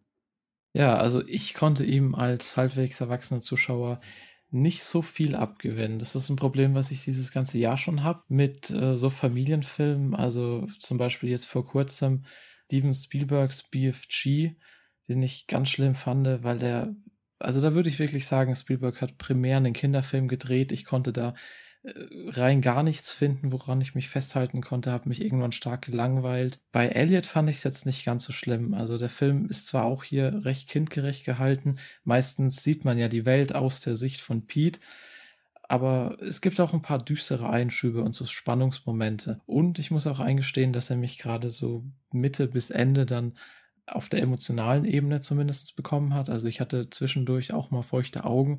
Das ist was, was man dann auch einfach äh, Disney lassen muss, dass sie in der Hinsicht dann mit so Themen arbeiten wie ja, Zusammenhalt von Familie und Freunde, die dann doch ganz äh, universal funktionieren. Aber trotzdem frage ich mich einfach, dass es äh, ist eigentlich nicht so schwer, dass man einfach äh, Geschichten schafft, die groß und klein ansprechen. Und sowas hat man ja zum Beispiel in, im Animationsbereich, auch wenn es natürlich da vielleicht ein bisschen einfacher ist. Aber da sieht man sowas ja seit 20 Jahren, wenn man sich Studios anschaut wie Ghibli oder Leica, die sowas einfach viel besser machen, wo sowohl groß und klein interessiert sind und sich keiner langweilt. Also ich persönlich muss ja sagen, es, es gibt ja durchaus ein Recht darauf, auch Kinderfilme zu machen, die vor allen Dingen halt eben Kinder ansprechen und die nicht, wie zum Beispiel viele DreamWorks-Filme, permanent eben so Popkulturreferenzen machen, damit jeder da irgendwie seinen Spaß dran hat, damit auch die Eltern da sitzen können und denken so, ah, ja, na gut. Und äh, gerade wenn Filme so in diese Zweideutigkeiten abrutschen, bin ich halt immer so ein bisschen skeptisch. Ich weiß nicht, ob da irgendwie so Anspielungen unbedingt drin sein müssen. Ich finde, ein Kinderfilm darf auch als Kinderfilm rein existieren. Aber dieser hier war auf jeder Ebene für mich sehr, sehr unangenehm und einfach letztendlich, das ist, glaube ich, mein Hauptproblem, sehr, sehr langweilig. Ich mag den Grundansatz, der hier verfolgt wird. Es ist ein ruhiger Film, es ist ein kontemplativer Film, der von der Magie der Welt erzählen will, der seine Geschichte über langere Zeit fast komplett aussetzt, damit wir den Figuren beim Existieren zusehen können. Aber äh, das, was er damit erzählen will, nämlich von dieser Magie der Welt, das konnte er mir überhaupt nicht vermitteln. Mhm. Die ganze Zeit schauen die Figuren, die wir hier sehen, mit großen, aufgerissenen Augen irgendwie äh, beeindruckenden Sachen entgegen, mit diesem Spielberg-Blick, mit den weichen Augen und dann geht die Musik hoch. Aber für mich war das alles unerträglich kitschig und sentimental und auf eine unangenehme Weise nostalgisch. Also der Film spielt so in den 70ern, ohne das explizit zu benennen. Mhm. Und ja, also da sind sicher düstere Elemente oder so, aber äh, für mich geht das alles eben in diesem so unglaublich nichtigen Ton des Films unter, in diesem starrenden, abwartenden und hm. unfassbar banalen. Also ich bin da bei verschiedenen Punkten bei euch. Erstmal muss ich sagen, dass der Film für mich ganz schön begonnen hat mit, ich denke, das sind somit die düstersten Elemente mit der Vorgeschichte des äh, Waisenkindes hier äh, von. Ja, Pete. also das, wie Waisenkind schon sagt, der seine Eltern genau. bei einem Autounfall genau, verliert. Ja. Also ein Waisenkind wird wahrscheinlich seine Eltern verloren haben. Ganz genau. Damit spoilern wir nicht zu viel. Nee, nee, das ist ja auch der Prolog des Films. Und dann äh, stimme ich dir aber zu. Ich denke, dass diese, dieses Düstere, das gibt es in den ein oder anderen Elementen nochmal äh, und auch in den ein oder anderen Figuren. Gerade allerdings hier Gavin, der ja, ich würde sagen, der Bösewicht in dem Film, gespielt von Carl Urban, ist dann leider einer der flachesten Charaktere tatsächlich, wobei die hier alle nicht besonders tiefgehend sind, aber ähm, ja, tatsächlich so ein bisschen an den Haaren herbeigezogen ähm, was mich enttäuscht hat. Und ich muss dir auch zustimmen, dass ich die Welt an sich nicht so faszinierend fand. Also ich sehe das jetzt gar nicht so, dass dass der Film einem so richtig viel Zeit lässt, in diese Welt einzutauchen oder vielleicht schon, aber die Welt ist dann einfach nicht so besonders. Also ich glaube, er nimmt sich schon Zeit mit den Charakteren und ich glaube gerade, dass Elliot, der Drache, dabei eben hervorsticht und vielleicht auch, wer, mir auch gut gefallen ist, ist Bryce Dallas Howard hier als Grace, die Mutter, die äh, auf jeden Fall auch später die emotionalen Momente immer mit sehr herzzerreißenden Gesichtsausdrücken begleitet. Ähm, und Robert Redford macht sich natürlich auch immer sehr gut. Äh, aber mir, mir, wieso? Was, was hast du was gegen Robert? Ganz grauenhafte Performance hier. Also, ich habe überhaupt nichts gegen. Robert Redford, aber der ist ja wirklich so ekelhaft altersmilde, so eine Weihnachtsmannrolle. Haha, ich bin ein lustiger Gesell. Ja, aber das, also ist, doch, das ganz ist doch in Ordnung. In, ganz in würdelos und schrecklich, was er da darstellt. Wie, wirklich wie so ein, wie so ein Kaufhaus-Weihnachtsmann. Ja, aber es gibt doch einen Grund, warum Kaufhaus-Weihnachtsmänner funktionieren für Kinder. Ja, aber tun sie das wirklich oder sind sie nur irgendwas, mit dem man Leute zu seinem Stand anlockt, das um weiß ich. für 5 Euro ehrlich, ein Foto zu holen? Ich war noch nie als Kind auf, einem, auf dem Schoß eines äh, Kaufhaus-Weihnachtsmanns. Ist das nicht mehr so ein ja, amerikanisches Ding? Immer nur bei nicht. deiner näheren Verwandtschaft, gell? Ja, ganz genau. Oder bei fremden Leuten. Ähm, puh, düster.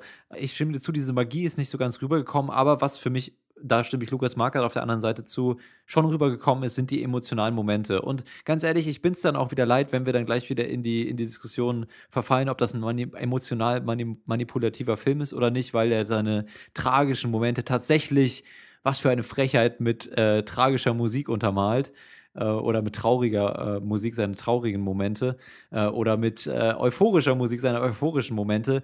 Denn ich glaube, gerade bei solchen Kinderfilmen, also wenn man sich mal vor Augen ruft, dass das ja Kinder sind, die noch geprägt werden, ja, dann ist es doch ist es doch logisch, dass man denen einen bestimmte, bestimmte äh, Moralkompass an die Hand geben möchte, auch als Filmemacher für Kinder gerade.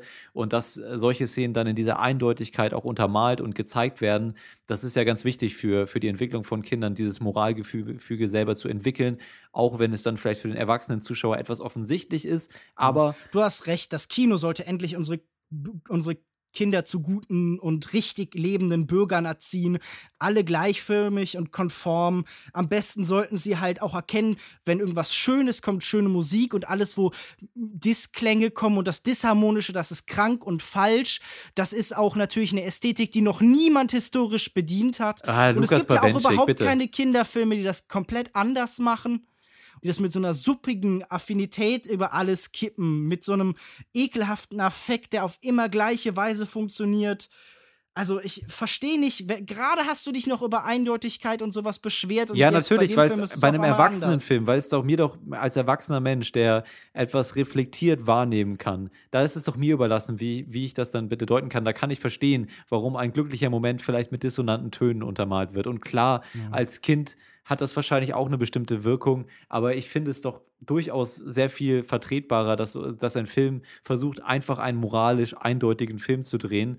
Also ich, ich, ich finde das sogar wichtig für die Entwicklung von Kindern. Man, man muss nicht immer alles ambivalent und, und uneindeutig und dissonant. Ich verstehe deine, deine Sicht aus, aus der Sicht eines Erwachsenen. Ich bin mir nicht sicher, und vielleicht bin ich da auch zu schlecht ausgebildet äh, als Pädagoge, inwieweit das sinnvoll ist, einem Kind sowas zu zeigen.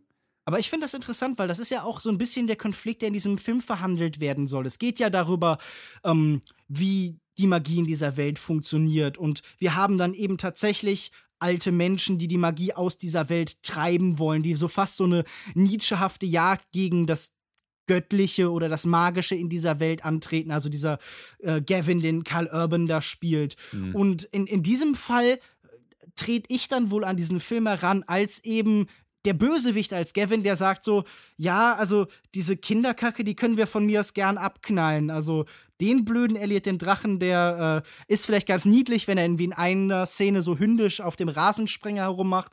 Aber ich kann durchaus damit sympathisieren, wenn jemand sagt, äh, das ist doch Unsinn, das brauchen wir nicht.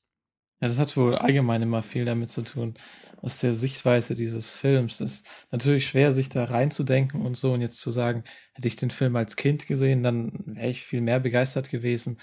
Aber mir ging es tatsächlich ein bisschen so, weil er hatte durchaus schon so magische Momente, wo ich dachte, die sind ganz schön, aber irgendwie hat man es dann doch gerade so als Erwachsener alles schon mal gesehen. Aber sorry, wenn ich dich kurz unterbreche, könntest du die denn nennen? Was waren denn für dich so Augenblicke, äh, ihr dürft das gern mir beide so ein bisschen näher bringen, die ihr besonders fand, die ihr magisch fandet, die, äh, die euch auch berührt haben eben? Ich fand einige Momente im Wald, der übrigens auch sehr schön äh, fotografiert wurde, muss ich sagen, wenn äh, Pete dann mit Elliot zusammen agiert, äh, jetzt nicht dieser Anfang, wo sie da rumspringen und rumtollen, äh, sondern so diese kleinen Momente, wenn sie dann in der Höhle sind. Ich weiß nicht, am Ende, äh, natürlich, der Film ist dann viel zu sehr auf Effekt getrimmt, aber auch diese äh, emotionalen Spannungsmomente hatten mich dann schon irgendwo erwischt. Also ich war auch emotional mit diesem Wesen, dem Drachen, dann doch verbunden.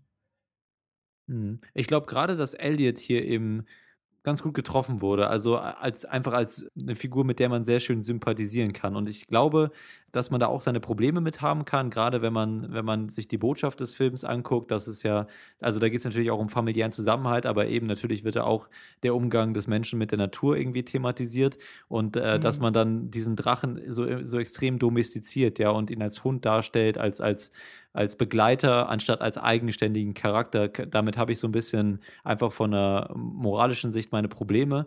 Dennoch muss ich sagen, dass er einfach durch seine Animation und seine Verhaltensweisen so ganz äh, Urinstinkte anspricht, die einem einfach mit, diesem, mit, diesem, mit dieser Kreatur und mit den Emotionen von ihm auf seinem Gesicht und in seiner zögerlichen Verhaltensweisen und wie er dann irgendwie mit dem, wie heißt er denn eigentlich, der kleine Junge? Pete, Pete's Dragon ja. heißt der Film, äh, zusammen in der Höhle liegt und da schläft und dann irgendwie auch ein bisschen tollpatschig ist. Also das ist einfach was, was einen, wenn man sich darüber nicht zu sehr aufregt, weil es so eindeutig ist, dann kann man damit sympathi sympathisieren. Und also ich muss sagen, ich fand das Design dieses Drachen nicht grundsätzlich schlecht. Ich hm. mag ähm, wie er im gleichen Maße gezeichnet ist, vielleicht wie Pete. Also man sieht beiden an, dass irgendwas in ihrer Vergangenheit sie äh, ja traumatisiert. Also bei, bei äh, dem Drachen Elliot ist dieser linke Zahn so zerbrochen und wir haben die ganze Zeit das Gefühl, ähm, er hat auch so irgendwie kleine Narben im Gesicht, irgendwas ist ihm in der Vergangenheit mhm. zugestoßen. Mhm. Also da ist eine große Unsicherheit mit der Welt. Es gibt ja auch einen Grund, warum er sich vor den Menschen der Zivilisation äh, versteckt. Nur Robert Redford äh, in seiner Rolle hat ihn irgendwann mal gesehen und erzählt jetzt Legenden von ihm. Also er ist nur noch zu einer Legende geworden, aber halt ansonsten Abstand. Aber gleichzeitig hast du eben auch ganz recht, wenn du sagst, ähm, er bekommt zu sehr eben was Vermenschliches vielleicht. Also mhm. er behält nie diese Elemente des Wilden und Bedrohlichen. Mhm. Er ist natürlich immer noch viel besser als dieser, dieser Comic-Klumpen aus dem Original. Aber der hatte da den Vorteil, und das finde ich hier ein großes Problem, dass ähm, im, im Disney-Original von 1977, kein guter Film, okay, dieser hier ist deutlich besser, ähm, Aber da ist wenigstens so ein schöner Kontrast. Der ist damals ja noch eine Comicfigur gewesen. Und jetzt ist er eine animierte Figur. Und wir sehen hier den Unterschied, dass Pete im Original noch viel stärker Teil einer anderen Welt zu sein scheint und irgendwie so eine gewisse inhärente Distanz zu dem Ganzen besteht. Und jetzt, wo er hier eben ein möglichst realistisches CGI-Wesen ist, wird er zu sehr Teil dieser Welt. Und mhm. ein großer Teil des visuellen Konflikts, der Form geht dabei eben verloren. Und das finde ich halt irgendwie so ein bisschen schade. Aber das Design finde ich nicht vollkommen misslungen. Ich, ich, stimme dir eigentlich vollkommen zu, aber ich finde eben trotzdem, dass auch durch die Mimik und so und durch die und äh, durch die Gestiken von ihm, dass da schon eine gewisse Emotionalität hervorgerufen wird und für mich auch gerade aufgrund Elliot, äh, wenn er dann irgendwie so enttäuscht von dem Fenster weggeht, weil er sieht, dass Pete jetzt eine neue Familie gefunden hat oder so. Ja, das ist einfach was, was einen so trifft und ich stelle mich da auf die Lukas Markers äh, Seite und sage, am Ende sind bei mir ein, zwei Tränchen auch äh, die, die Wangen runtergeflossen, äh, weil ich mich einfach darauf eingelassen habe, obwohl ich auch sagen muss, dass für mich weite Strecken vorher das ein re relativ langweiliger Film war. Also für mich ähm, ist da nicht viel Spannung oder irgendwie Interesse aufgekommen, aber dann tatsächlich doch in diesen Bombast etwas bombastischeren und emotional ähm, provokat ja, nicht provokativen, ja, aber da, wo es dann eben so ein bisschen zur Sache geht, ist es für mich auch irgendwie angekommen. Aber seht ihr denn dieses Action-Finale, wenn wir gerade da schon bei sind, nicht irgendwie als Bruch? Also dieser Film will doch ruhig und bedächtig sein, will vielleicht sogar so was Poetisches bekommen, so, so, so eine lyrische Filmsprache. Das, äh, ich meine, äh, der Regisseur hat vorher Ain't Nobody Saints gemacht, auch ein sehr ruhiger, bedächtiger und äh, visuell poetischer Film am ehesten. Also steht diese große, dieses Action-Finale ist das nicht ein Rückfall in so Genre-Klischees? Also heute endet jeder Kinderfilm mit lautem Bombast, also irgendwie sowas wie Ich einfach unverbesserlich 2 oder so, wo dann am Ende sogar quasi eine Zombie-Apokalypse losbricht. Ist das nicht enttäuschend, dass dann so ein ruhiger, bedächtiger Film auch wieder in sowas zurückfällt? Ja, also du hast ganz am Anfang auch schon angesprochen mit den Ansätzen und du hast gerade den Regisseur erwähnt. Und ich finde es eigentlich total interessant, quasi, was wir hier haben, was Disney hier wagt, quasi diese äh, Symbiose fast schon aus zwei Welten. Auf der einen Seite Disney mit ihrem Multimillionen-Dollar-Projekt, also und so ein Klassiker als Vorlage, der hier dient, und auf der anderen Seite dann halt äh, David Lowery, so ein junger Regisseur. Ich glaube, er hat zuvor sehr viel als äh, Cutter gearbeitet, war, glaube mhm. ich, auch für Shanker Roofs Upstream Color tätig und hat sehr viele Kurzfilme gedreht, alles unkommerziell mit, mit ganz kleinen Budgets. Und dass wir dann so jemanden hier haben, der so ein großes äh, Projekt anvertraut wird, äh, finde ich generell mal was sehr lobenswertes, weil man merkt dem Film ja auch diese Ansätze an, was er mitbringt, dieses sehr gelassene und entschleunigte in der Inszenierung, gerade auch im Kontrast zu den ganzen überbordenden Blockbustern dieses Jahr.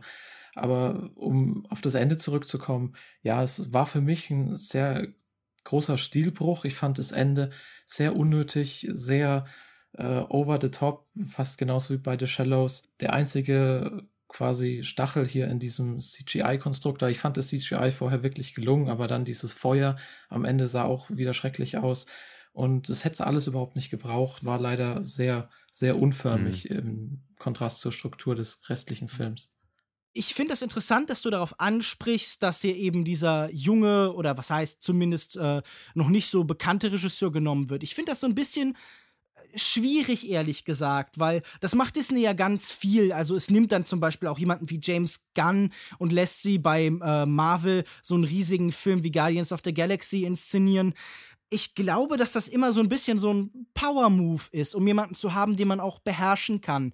Und ich finde, das sieht man in diesem Film ja auch, denn in dieser Ästhetik, der aufwarten die er aufbauen will, brechen immer wieder diese typischen Disney-Momente ein. Diese ganz eindeutig sentimentalen, diese großen Action-Augenblicke, wie man sie eben dann aus dem Finale von Disney-Filmen kennt. Und deshalb macht mich das fast so ein bisschen traurig, weil ich denke, ähm, keiner dieser Menschen, die von so dieser riesigen Disney-Maschine übernommen worden ist, hatte dadurch wirklich eine bessere Karriere und konnte stärker eigene Sachen machen, sondern die meisten werden einfach halt in diesen Mühlrädern dieses Konzerns zerdrückt und danach hört man nicht mehr so viel von denen. Also ich bin da skeptisch. Ich glaube auch nicht, dass das so die richtige Kombination war in dem Fall. Zumindest halt nur in der Theorie und in der Praxis dann eben nicht. Ja, ich, ich weiß nicht, ich finde das eigentlich immer ganz gut, weil ich weiß, dass diese Regisseure dann einen Haufen äh, Geld mitnehmen und ich immer in der Hoffnung bin, dass sie sich dann einfach äh, das letzte Mal mit einem Blockbuster beschäftigt haben und äh, ausgesorgt haben und dann sich wieder der, der richtigen Kunst widmen können. Ja, aber wo ist das denn so? Kannst du einen Fall Nee, nennen? nee, das ist immer meine Hoffnung, aber ich kann leider auch keinen nennen. David Lowery dreht als nächstes einen Peter Pan-Film. Ey. Also genau die andere Ja, Richtung. Na gut. Äh, Und ich muss auch sa sagen, dass das Ende, äh, worüber wir gerade gesprochen hatten, für mich auch eines der schwächsten Elemente war. Nicht nur die Actionsequenz an sich, sondern danach das Ende, also das, Mhm. der Epilog quasi. Für mich war das klar wie Kloßbrühe, dass dieses Ende kommen wird, weil es ein Kinderfilm ist und der ganze Film, diese Momente als Erwachsener, die kann man einfach vorhersagen wie Momente bei The Shallows, ja. Oder, okay, man kann sie besser vorhersagen als Momente bei The Shadows. Und für mich äh, war tatsächlich der emotionale Höhepunkt vor diesem Finale, wo die Frage aufgekommen ist, inwieweit Elliot ihn jetzt alleine lassen sollte, die Figur von Pete, und äh, inwieweit die sich eventuell trennen müssen und so. Und klar, das kommt dann nach dem Finale, auch, wird das auch nochmal thematisiert. Und auch da bin ich emotional nochmal ein bisschen berührt worden. Auch, um es nochmal vorher hervorzuheben, durch die Performance von Bryce Dallas Howard, die wirklich ein sehr tragisch verzerrtes Gesicht, Gesicht hier jedes Mal in die Kamera hält. Und ich denke, da liegt die Stärke drin. Ich hätte mir allerdings gewünscht, dass Pete als Figur noch ein bisschen besser oder sehr viel besser ausgearbeitet worden wäre, weil ich habe gesagt, ich hatte meine Probleme mit ähm, Elliot, aber ich fand ihn eben zumindest sympathisch und ähm, du hast auch angesprochen, man hat so ein bisschen was von seiner Vorgeschichte erzählt bekommen durch äh, sein Auftreten, durch die Animationen, durch die Details an ihm selbst. Und bis auf den Prolog in dem wir die Vorgeschichte von Pete sehen, erfahren wir über diesen Charakter nichts. Also er ist eigentlich nur ein stoischer Junge, der die ganze Zeit gerade ausrennt und versucht, das Problem zu lösen. Ich habe auch die, die, die Chemie zwischen ihm und dem Drachen nicht so richtig gespürt. Ja, also ich habe mit Elliot gespürt, aber nicht mit den beiden als Paar. Und äh, gerade so die, der, der Prolog fand ich auch den jungen Schauspieler, der da gewählt wurde, ähm, der hat ein sehr schönes, aussagekräftiges Gesicht und, und auch wieder ein sehr schön verweintes Gesicht. Und äh, ich habe das Gefühl, da hätte man ich weiß nicht, ob ich, ob ich jetzt dem Schauspieler äh, Oaks Fagley, Fagley, Fagley, Fagley. Fagley ähm, in die Schuhe schieben möchte, aber ich muss sagen, dass die Pete, die Figur, für mich sehr flach gefallen ist und da wäre auf jeden Fall noch sehr viel mehr Potenzial drin gewesen. Die Hauptfigur, also Pete selbst, fand ich eigentlich ganz solide. Ich meine, von Kinderdarstellern kennt man es ja oft, dass sie so ein bisschen nervig rüberkommen. Ich finde, er hat es ganz gut gemacht. Er hat es vor allem auch von Mimik und Gestik nicht übertrieben. Ich meine, er hat irgendwie sechs Jahre im Wald gelebt und verhält sich so ein bisschen, äh, ja, verrotten oder verkommen, äh, ist wahrscheinlich das bessere Wort. Und gerade wenn er so zum Beispiel nicht weiß, was los ist und so ein bisschen den Kopf dreht, hat mich zwar mehr an meinen Hund erinnert, der macht es auch, aber es hat irgendwie gepasst. Ich fand eher die anderen Darsteller, also gerade bei zum Beispiel hier Bryce Dallas Howard, hatte ich immer das Gefühl, dass nach Robert Redford das Budget nicht mehr für Jessica Chastain gereicht hat. Genau das habe ich auch gedacht. Die sieht ihr so ähnlich in diesem Film. Hm. Also ich, ich habe ich hab auch mehrfach gedacht, das ist doch Jessica Chastain, bis ich dann am Ende im Abspann nochmal gesehen habe, nein, es ist Bryce Dallas Howard. Ganz komisch. Ja, so eine zweite Wahl dann wahrscheinlich, wenn man Jessica Chastain nicht bekommen konnte. Äh, Ich meine, sie spielt ganz solide, genauso wie der Rest des Casts. Und ich bin generell ja auch ähm, nicht dagegen, wenn so ein paar unbekanntere Gesichter besetzt werden, gerade in so einem märchenhaften Film. Ich muss sagen, mein Hauptproblem mit den Darstellern war letztendlich, ähm, mit allen wurde am Rande sowas erzählt. Also Bryce Dallas Howard, äh, da geht es dann um die Geschichte, ob sie heiraten soll, wen sie heiraten soll. Robert Redford hat irgendwie jahrelang diese Geschichte von dem Drachen erzählt, aber keiner glaubt ihm. Und ähm, Carl Urban als Gavin ist auch so ein, so ein ganz komisches, so eine Gemengelage und alle spielen so, äh, ja, so, so doof das klingt, wie man es erwarten würde in einem Disney-Film. Also sie betonen ihre Eigenschaften ganz stark. Äh, diese Gavin-Figur ist so ein, so ein schon fast äh, zu bösartiger Schurke, wo man so echt so, "Hurr, ich werde jetzt den wundervollen Drachen umbringen und die Magie in der Welt zerstören.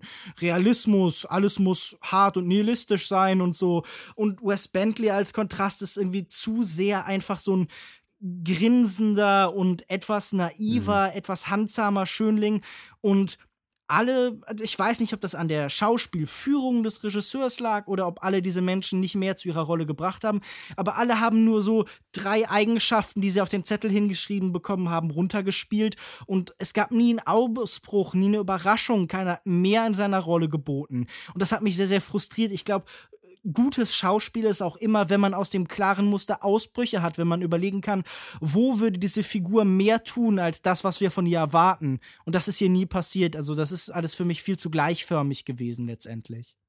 Wie gesagt, ich fand äh, Bryce Dallas Howard ganz okay und ich muss auch sagen, dass sie halt gerade diese Momente, Momente des, des Wunders und so, ey, ganz ehrlich, ich fand ihre Mimik einfach passend für was der Film hier sein wollte. Ich finde, es gab von diesen Momenten einfach ein bisschen viel. Also ich möchte, man, man möchte wirklich so einen Klick-Counter haben, um zu zählen, wie oft Leute ungläubig irgendwie so Richtung Horizont starren mit weit aufgerissenen Steven Spielberg-Augen. Also dieser Film baut da auch so eine Bedeutungsschwere auf. Er will permanent so ein Gefühl von Ehrfurcht erzeugen, kann das aber visuell gar nicht. Also nichts davon irgendwie lenkt mich dazu, mich wirklich ehrfürchtig äh, zu fühlen. Also um jetzt wieder bei dem Spielberg-Beispiel zu bleiben, wie das zum Beispiel damals bei Jurassic Park wirklich funktioniert. Und es liegt halt auch eben daran, wie diese Momente inszeniert sind. Einfach nur auf die Gesichter zu halten, mit so ein bisschen Gegenlicht und dann die Musik langsam anschwellen zu lassen, reicht nicht. Äh, da muss man vielleicht so ein bisschen mehr bieten. Da braucht noch ein kleiner Tick von Eigenheit oder eigenem Gedanken. Ja, aber es, dann, man muss sich ja noch, immer noch vor, vor Augen halten, dass, gerade wenn du es mit Jurassic Park vergleichst, das hier ist ein Kinderfilm. Ja? Das, ich habe gerade gesagt, das wurde mir deutlich während den Trailern, die ersten 20 Minuten Trailer, auch viele deutsche Filme dabei, wo ich mir echt erstmal so bewusst wurde, was da für eine Riesenindustrie in Deutschland es auch gibt an Kinderfilmen, die im Kino gezeigt werden für die Kinder, ähm, die aber wirklich noch furchtbarer aussahen, als was äh, Elliot dann hier geliefert hat. Also das war wirklich, ich bin fast rausgegangen. Ich hätte den Film fast nicht gesehen, weil es mich sehr, sehr mitgenommen hat. Es, es fühlte sich an wie eine Ewigkeit. Ich glaube, es war ungefähr dieselbe Länge an Trailern, wie normalerweise vor Filmen so kommt, aber es fühlte sich echt an wie eine quälende Ewigkeit. Äh, ja, aber diese, diese Exkursion, da gehe ich gerne mit dir. Also Kinderfilm-Trailer sind echt voller Verachtung für Kinder. Sind einfach immer mit lauter Popmusik möglichst schnell geschnitten und dann immer ab und zu ein Furzwitz, damit die Kinder merken, hahaha, das ist ein richtig toller, lustiger Film.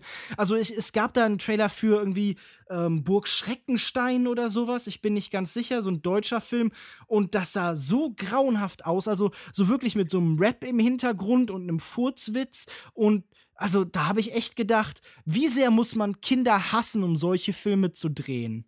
Ja, aber dann ist jetzt eben die Frage, da wollte ich ja gerade darauf hinaus, ähm, inwieweit dieser Film hier mit seinem Publikum richtig umgeht und das respektiert. Also wenn du über Jurassic Park redest, dass da mehr Nuancen drin sind, dann ist das für mich logisch, weil das kein Film für Kinder ist. Ja, das ist zwar auch ein Film, der vielleicht auch gerade Jugendliche besonders fasziniert hat in seiner Zeit. Äh, dadurch, dass es und es ist dadurch ein Kultfilm geworden. Aber das hier ist ja nochmal so ein bisschen was anderes, ja. Und ähm, ich weiß, du möchtest gerne das Argument anbringen, dass Ghibli-Filme oder so auch ein bisschen experimenteller und, und nuancierter sein können und trotzdem für Kinder funktionieren. Das kann ich nicht beurteilen, weil ich die Filme nie als Kind gesehen habe. Aber ich, ich bin mir doch, ich bin mir nicht so ganz sicher, ob es nicht auch sinnvoll ist, diese Mimiken und Gestiken und Momente genauso eindeutig darzustellen, um es einfach Kindern richtig zu vermitteln. Also glaubst du dann dementsprechend, dass der Film seine Zuschauer unterschätzt, für die er wirklich auch, die er wirklich interessieren möchte? Ich finde das eine sehr interessante Frage, denn äh, ich frage mich, das habe ich ja auch vorhin, glaube ich, schon versucht zu formulieren. Ist es nicht okay, wenn man Kindern eben auch Filme zugesteht, die uns Erwachsenen vielleicht so ein bisschen zu sanftmütig, zu äh, banal erscheinen, in denen eben die Konflikte nicht wirklich stattfinden. Aber ich muss sagen, das tut dieser Film ja nicht. Also er lässt sich nicht auf Kinder ein, er hat kein kindliches Gemüt, sondern er versucht immer noch ein großer Actionfilm zu sein und baut seine langen Sequenzen an. Er verbindet Szenen irgendwie mit dieser Montagetechnik, wo man dann so Folkmusik über alles spielt wie irgendwie halt so eine Werbung für Airbnb, wo man dann irgendwie den Holzfäller Urlaub in Kanada beworben bekommt oder so. Ich weiß es nicht. Ich habe das Gefühl, man kann Kindern genauso viel zutrauen in mancher Hinsicht wie Erwachsenen. Man muss es halt nur weniger komplex in der Gesamtheit machen. Das würde ich aber sagen, das macht man nicht in den Nuancen, sondern eben in der Komplexität. Und ich denke, das ist ein Unterschied. Man darf gern einfache Geschichten erzählen. Also das perfekte Beispiel, für mich vielleicht der beste Kinderfilm, den es gibt, ist, du hast Ghibli schon angesprochen, also nehme ich diesen äh, Staffelstab gerne in die Hand, ist sowas wie Mein Nachbar Totoro. Ein Film, der keinen offensichtlichen Konflikt hat, der keine großen Action-Momente hat, aber der trotzdem eine sehr ähnliche Thematik wie hier sehr viel besser umsetzt. Denn auch Totoro ist ja eine Figur, die zur Hälfte eben so eine, äh, ja, eine Gestalt aus der Natur ist, die auch was Bedrohliches hat, wie das eben hier auch Elliot haben soll. Nur dieser Film findet nie die einfachen Ausflüchte, er macht nie ganz offen diesen Konflikt auf, sondern er deutet das alles so an. Und ich denke, Kinder verstehen das trotzdem, Kinder können das fühlen. Und man muss Kindern nicht mehr erklären als Erwachsenen letztendlich. Man muss ihnen nur Geschichten, die nicht so überladen sind mit Figuren und Ereignissen präsentieren. Ich würde mich würd mal interessieren, hast du diese Ghibli-Filme auch tatsächlich als Kind gesehen oder erst als du erwachsen äh, oder einigermaßen reflektiert denken konntest? Weil, also zum ich Beispiel denke, Elliot, ich habe sie.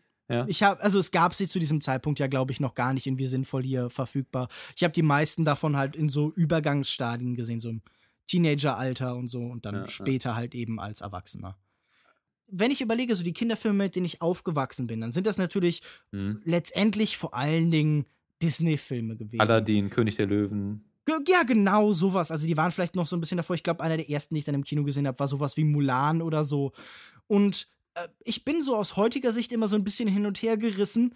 Ich glaube aber, dass die nicht im gleichen Maße halt irgendwie so die so einfach sind wie dieser hier. Also wenn ich an Filme wie Mulan denke, dann denke ich vor allen Dingen natürlich an so eine gewisse Überwältigung, also an diesen Moment, wenn die Hunden in riesigen Horden über die, diesen Fels Hm. da, da hinabsteigenden Berg hinunterkommen. Das ist so ein ganz prägendes Bild, das ich halt mit Kino verbinde letztendlich. Dieses Überwältigende, das erreicht einen auch als Kind. Aber auch dieser Film hat eben ganz viele kleinere Momente, die nicht so eindeutig sind, finde ich. Aber es geht ja auch nicht nur um Eindeutigkeit, sondern nämlich auch die Art und Weise, wie man vielleicht versucht, das Gefühl von Kindheit zu erreichen. Wir haben da ja schon ähm, in der Folge mit äh, Lars Dolkemeyer vom Nerd äh, Talk Podcast so ein bisschen drüber geredet. Was ist denn ein Kinderfilm? Was sollte der ansprechen? Sollte der nett sein und harmlos. Und ich glaube halt, was mich hier vor allen Dingen stört, ist, hier fehlen so die Untiefen, diese Düsternis, die wird nur so angedeutet, aber nie wirklich erforscht, sondern übergangen und endet halt in so einer, in so einem Familienkitsch. Die Familie wird hier letztendlich sogar so als, als Natur, als ordnendes Prinzip der Welt irgendwie am Ende dargestellt. Während, ähm, der, der Verlust, der in jedem Disney-Film drin ist, auch hier natürlich, ja, sich so auflöst. Mhm. Und ich, ich glaube, das Ziel ist, es muss offener sein. Es muss eben darstellen, so, äh, Kinder können aus Filmen auch gern lernen. Es wird, wird nicht immer alles gut. Nicht alles löst sich in Wohlgefallen auf, sondern mit manchen Sachen müssen wir arbeiten, müssen wir, die müssen wir hinter uns lassen können, mit denen müssen wir umgehen lernen. Und für einen Film über den Tod ist das hier ein Film, der einfach nichts über den Tod erzählt. Man muss sich nochmal vor Augen halten, das sind wirklich, als ich ins Kino gekommen bin, das sind, das sind Kinder im einstelligen Alter, ja, also, oder vielleicht so Mhm. auf der Grenze, so Zehnjährige würde ich mal so ungefähr schätzen. Und Ja, aber es sind ja auch keine Kinder mit einstelligem IQ, also. Ja, weiß ich nicht. Ähm, äh, nee, natürlich nicht. Aber Du, du meinst, du bist nicht sicher, ob wir vielleicht nicht unsere Ansprüche als Erwachsene an diese Kinderfilme herantragen und ob das nicht unfair ist. ja, genau, weil wenn ich mir jetzt diesen letzten Moment betrachte, den ich extrem nervig fand, dass da am Ende nochmal, wir spoilern das mal jetzt, also das kann jetzt kein erwachsener Zuhörer mir das vorwerfen, wenn ich das jetzt spoiler, ähm, dass am Ende nochmal so drei, vier, fünf Drachen gezeigt werden, wie sie alle da in Frieden irgendwo noch weiter im Norden in den Bergen leben, dann ist das natürlich ein Moment, der für mich komplett nervig und, und so ist, äh, ähnlich wie bei Captain Fantastic, so ein Moment, wo ich mir dachte, hey, hättest du den Film nicht darauf beenden können, auf den Moment, als Elliot äh, eingesehen hat, dass er jetzt gehen muss und jetzt leben wir mal getrennt. Ähm, aber für Kinder und für die Fantasie von Kindern ist das natürlich ein extrem depressiver Moment, ja, und das motiviert einen nicht, dann in der Fantasie mit diesen Ideen zu spielen, ja. Und wenn man jetzt, wenn man natürlich sieht am Ende, ah, da fliegen jetzt fünf Drachen, einer davon ist für dich, such dir einen aus und du kannst in deiner, äh, äh, ne, du kannst damit spielen in, in deiner Fantasie, dann ist es natürlich, dann motiviert das Kinder auch äh, in gewisser Art und auf eine gewisse Art und Weise, auch wenn es natürlich äh, super manipulativ ist. Aber wie gesagt, ich weiß nicht, ob das nicht äh, in gewisser Weise angebracht ist, auch in so einem Alter. Zumindest auch komplementär zu anderen Erfahrungen, die man natürlich auch machen muss. Ich finde das interessant, weil wir sind ja in so einer Ära, die das Märchen, die Moralgeschichte so ein bisschen ablehnt. Also wir haben vielleicht hier und da noch ein Kasperle-Theater, aber gerade als Erwachsener lesen wir zum Beispiel keine Tierfabeln mehr oder so, während das früher ja ein Genre war, das sich auch an Erwachsene gerichtet hat, also bei sowas wie Aesop oder sowas. Und wir fühlen uns spätestens seit der Aufklärung nicht mehr bereit, uns von Kunst was erklären zu lassen. Und das ist vielleicht so ein bisschen, was du möchtest. Du möchtest, dass ähm, das Kinderkino so als Lehrinstanz genau, auch ja. Für Moral noch etabliert wissen. Und ich verstehe das Bedürfnis danach, aber ich glaube, ähm, wir, wir sind halt einfach in der Welt, in der Welt der Postmoderne, in der alles sich irgendwie bis zur Ewigkeit reflektiert und das ist erstmal unangenehm, diese Freiheit, die dadurch entsteht. Also auch unseren Kindern erklären wir heute, ihr müsst für euch eigenständig denken und äh, wir wollen das auch irgendwie in unserer Kinderkunst eben widerspiegelt haben. Und die Eindeutigkeit in der Moralität, die man eben früher in Kindergeschichten hat, in Grimms Märchen und so, die ist uns allen anerzogen worden, die spüren wir immer noch unabhängig davon, wie antiautoritär wir erzogen sein mögen oder eben nicht. Das ist eine gute und wichtige Frage, aber ich, ich habe nicht das Gefühl, dass äh, Elliot der Drache hier die beste Lösung auf sie findet, der ja, so was nicht. sehr Didaktisches hat und diese, diese Freiheit, die da außen rum besteht, die Elliot im Wald erlebt, so überwinden will. Also für mich ist das ein, das habe ich, glaube ich, am Anfang schon so ein bisschen überzogen und spaßig gesagt, aber es ist ein Film, der eben halt sehr konformistisch hat, der so eine amerikanische Familienideologie anbietet. Ja, aber er berührt ja sagt, trotzdem. So, gliedert euch er, ja, also er berührt, also wenn ich zum Beispiel sage, man, es gibt auch diesen, diesen Ausdruck, er hat sich vergessen, ja. Wenn jemand irgendwie besonders äh, ärgerlich ist oder eine besonders mhm. dumme Sache macht, dann er hat sich vergessen. Und ich habe das Gefühl, solche Loco Momente. hat sich vergessen wegen The Shallows. Genau, ja. Und solche Momente, solche ehrlichen, eindeutigen Momente, in denen ja selbst erwachsene, halbwegs erwachsene Menschen wie ich und Lukas Markert, Lukas Markert und ich berührt worden sind, wo, er, wo wir aufgrund der Trauer, von der Trauer, dass Elliot eventuell jetzt Pete verlassen wird, übermannt werden, ja.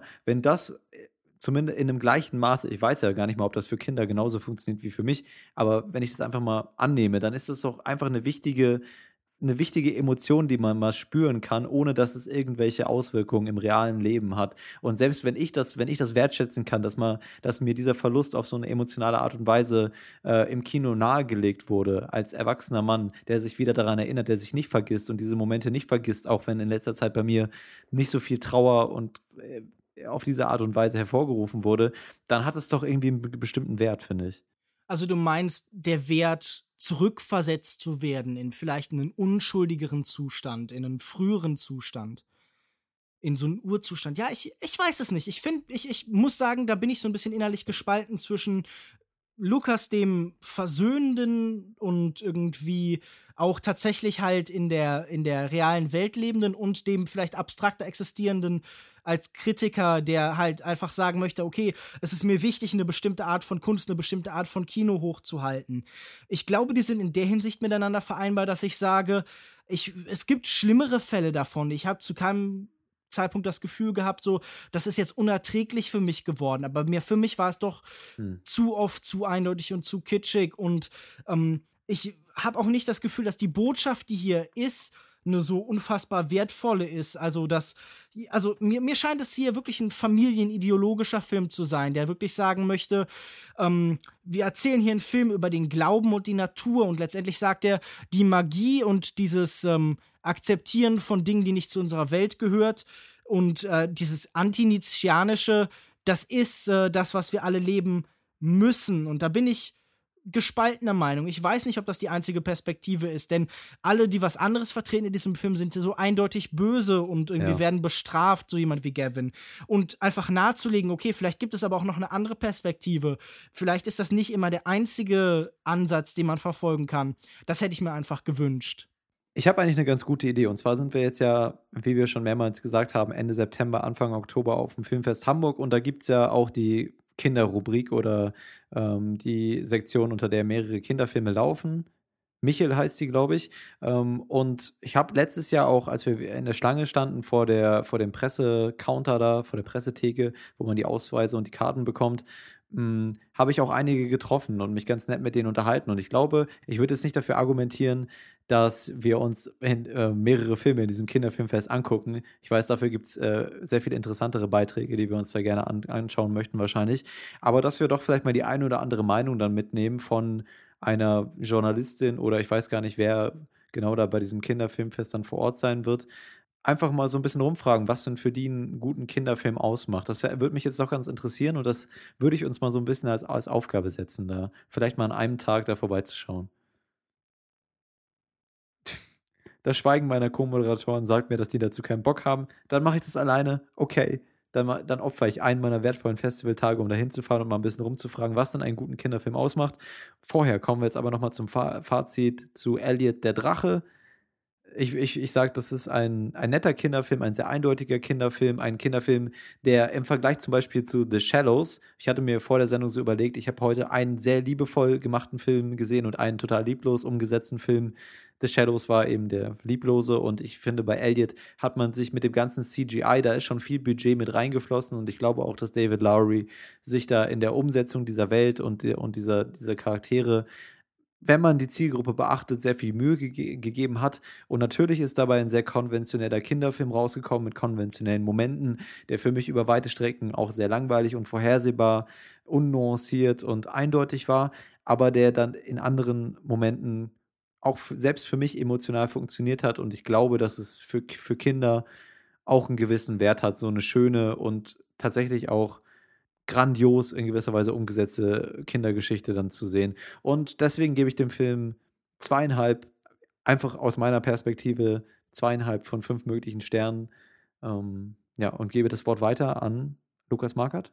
Ja, also da wäre ich bei dir, vielleicht nicht ganz so euphorisch. Ich finde, der Film ist doch im Kern recht herzlich. Ich finde, er braucht auf jeden Fall etwas, um in Fahrt zu kommen. Ich war die erste halbe Stunde auch nicht wirklich überzeugt, aber dann entwickelt er eine doch recht einnehmende Atmosphäre. Für mich hat auch das Setting stark mit reingespielt. Also ich mag dieses ländliche mit den Windmühlen und diesen Waldarbeitern sehr gerne. Dieses Provinzielle, was auch der Regisseur hier wieder mit sich bringt.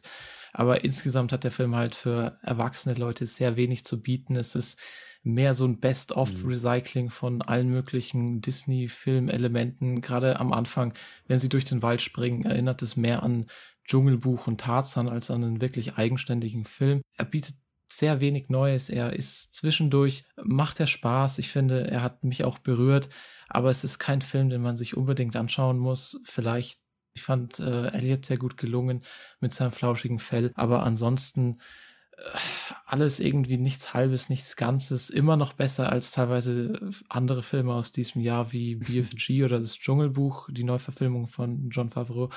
Aber ich würde auch zwei, äh, nee, du hast 2,5 gegeben, ne? Ich würde zwei von fünf Sternen geben und sagen, solide, aber nichts Besonderes. Ich war diesem Film grundsätzlich positiv gewogen.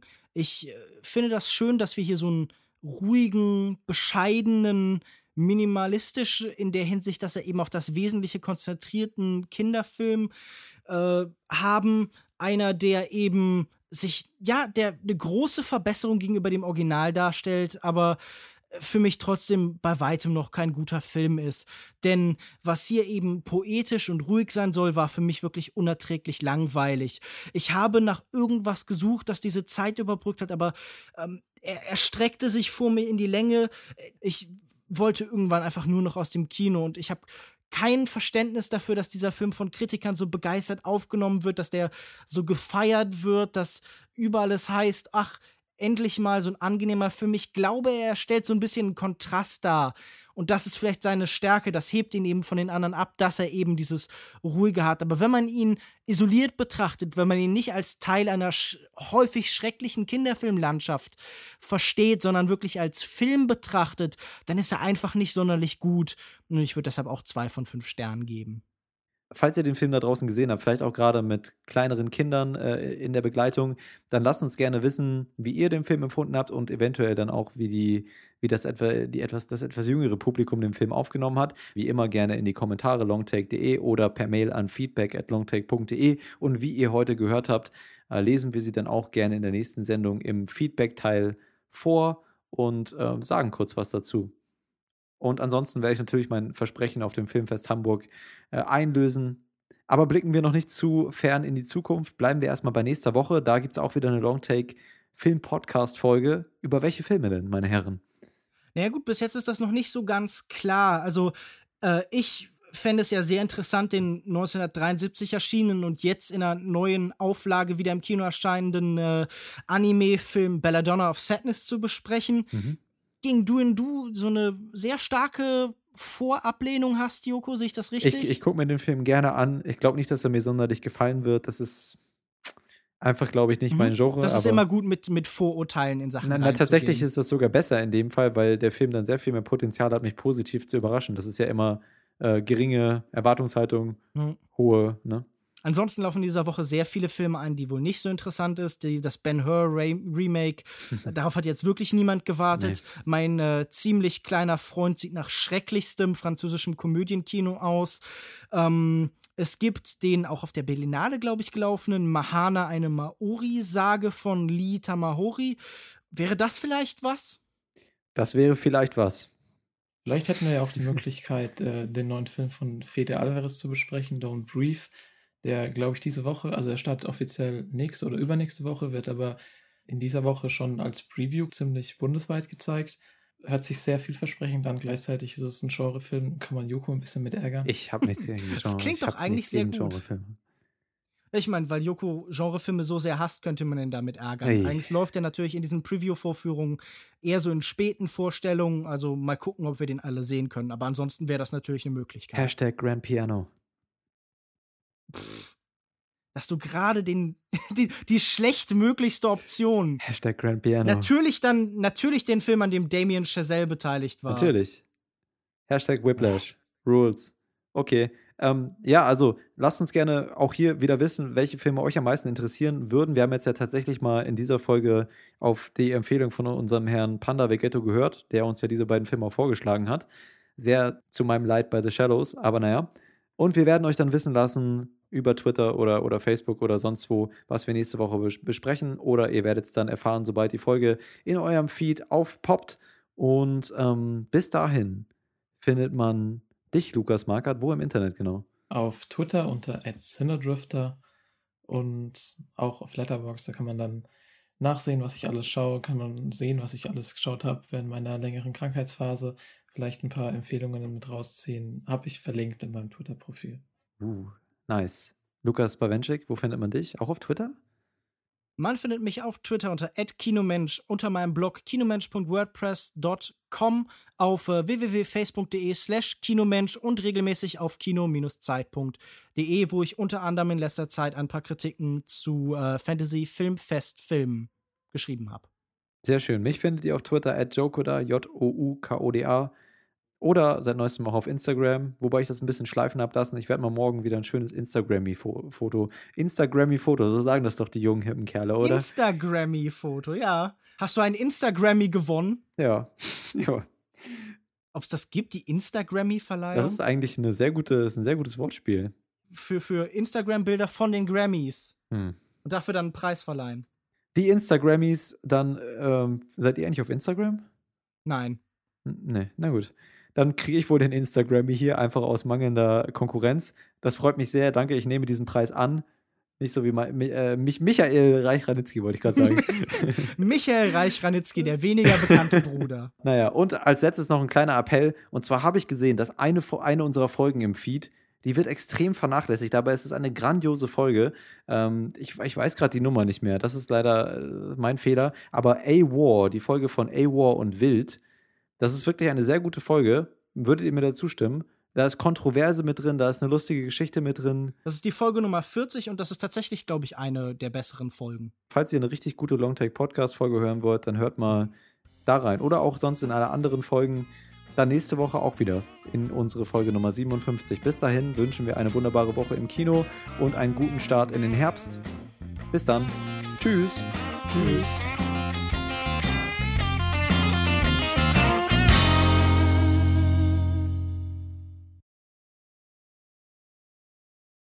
Das ist Lukas Bawenschik. Hi. Hi. Ja, gut, okay. Dann mache ich einfach nochmal von vorne. Dann habe ich noch eine Variante und dann. Okay. Aber habt ihr, habt ihr gemerkt, wie ich Hi gesagt habe? bei der Begrüßung. Ich habe mich gefragt, warum du es so behindert sagst, aber mir ist es nicht. Äh aber das ist nämlich, glaube ich, auch der Grund, warum ich gerne noch eine Aufnahme hätte, weil es klingt schon ein bisschen behindert. Moin, moin, ihr hört den Longtake Podcast, Sendung Nummer 56. Das ist Lukas Bawenschik. Hi.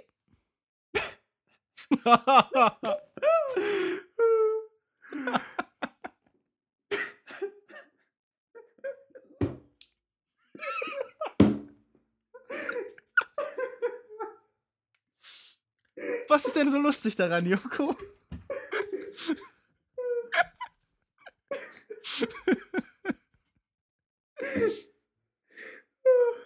Shit.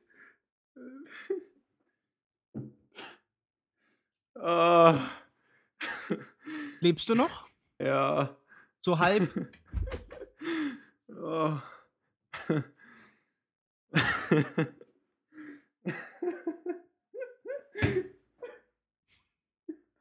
So lustig ist es jetzt auch nicht. Oh. ah, okay, okay.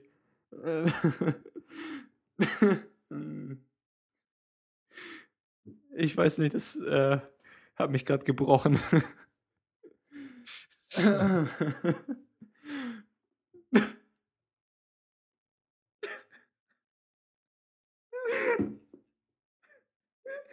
Ja. Okay. Oh, yeah, okay. Ready. Um.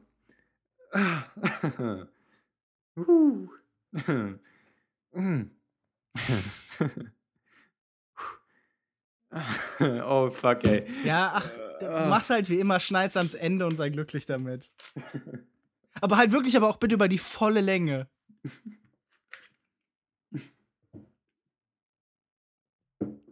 Ja, okay. Moin, moin.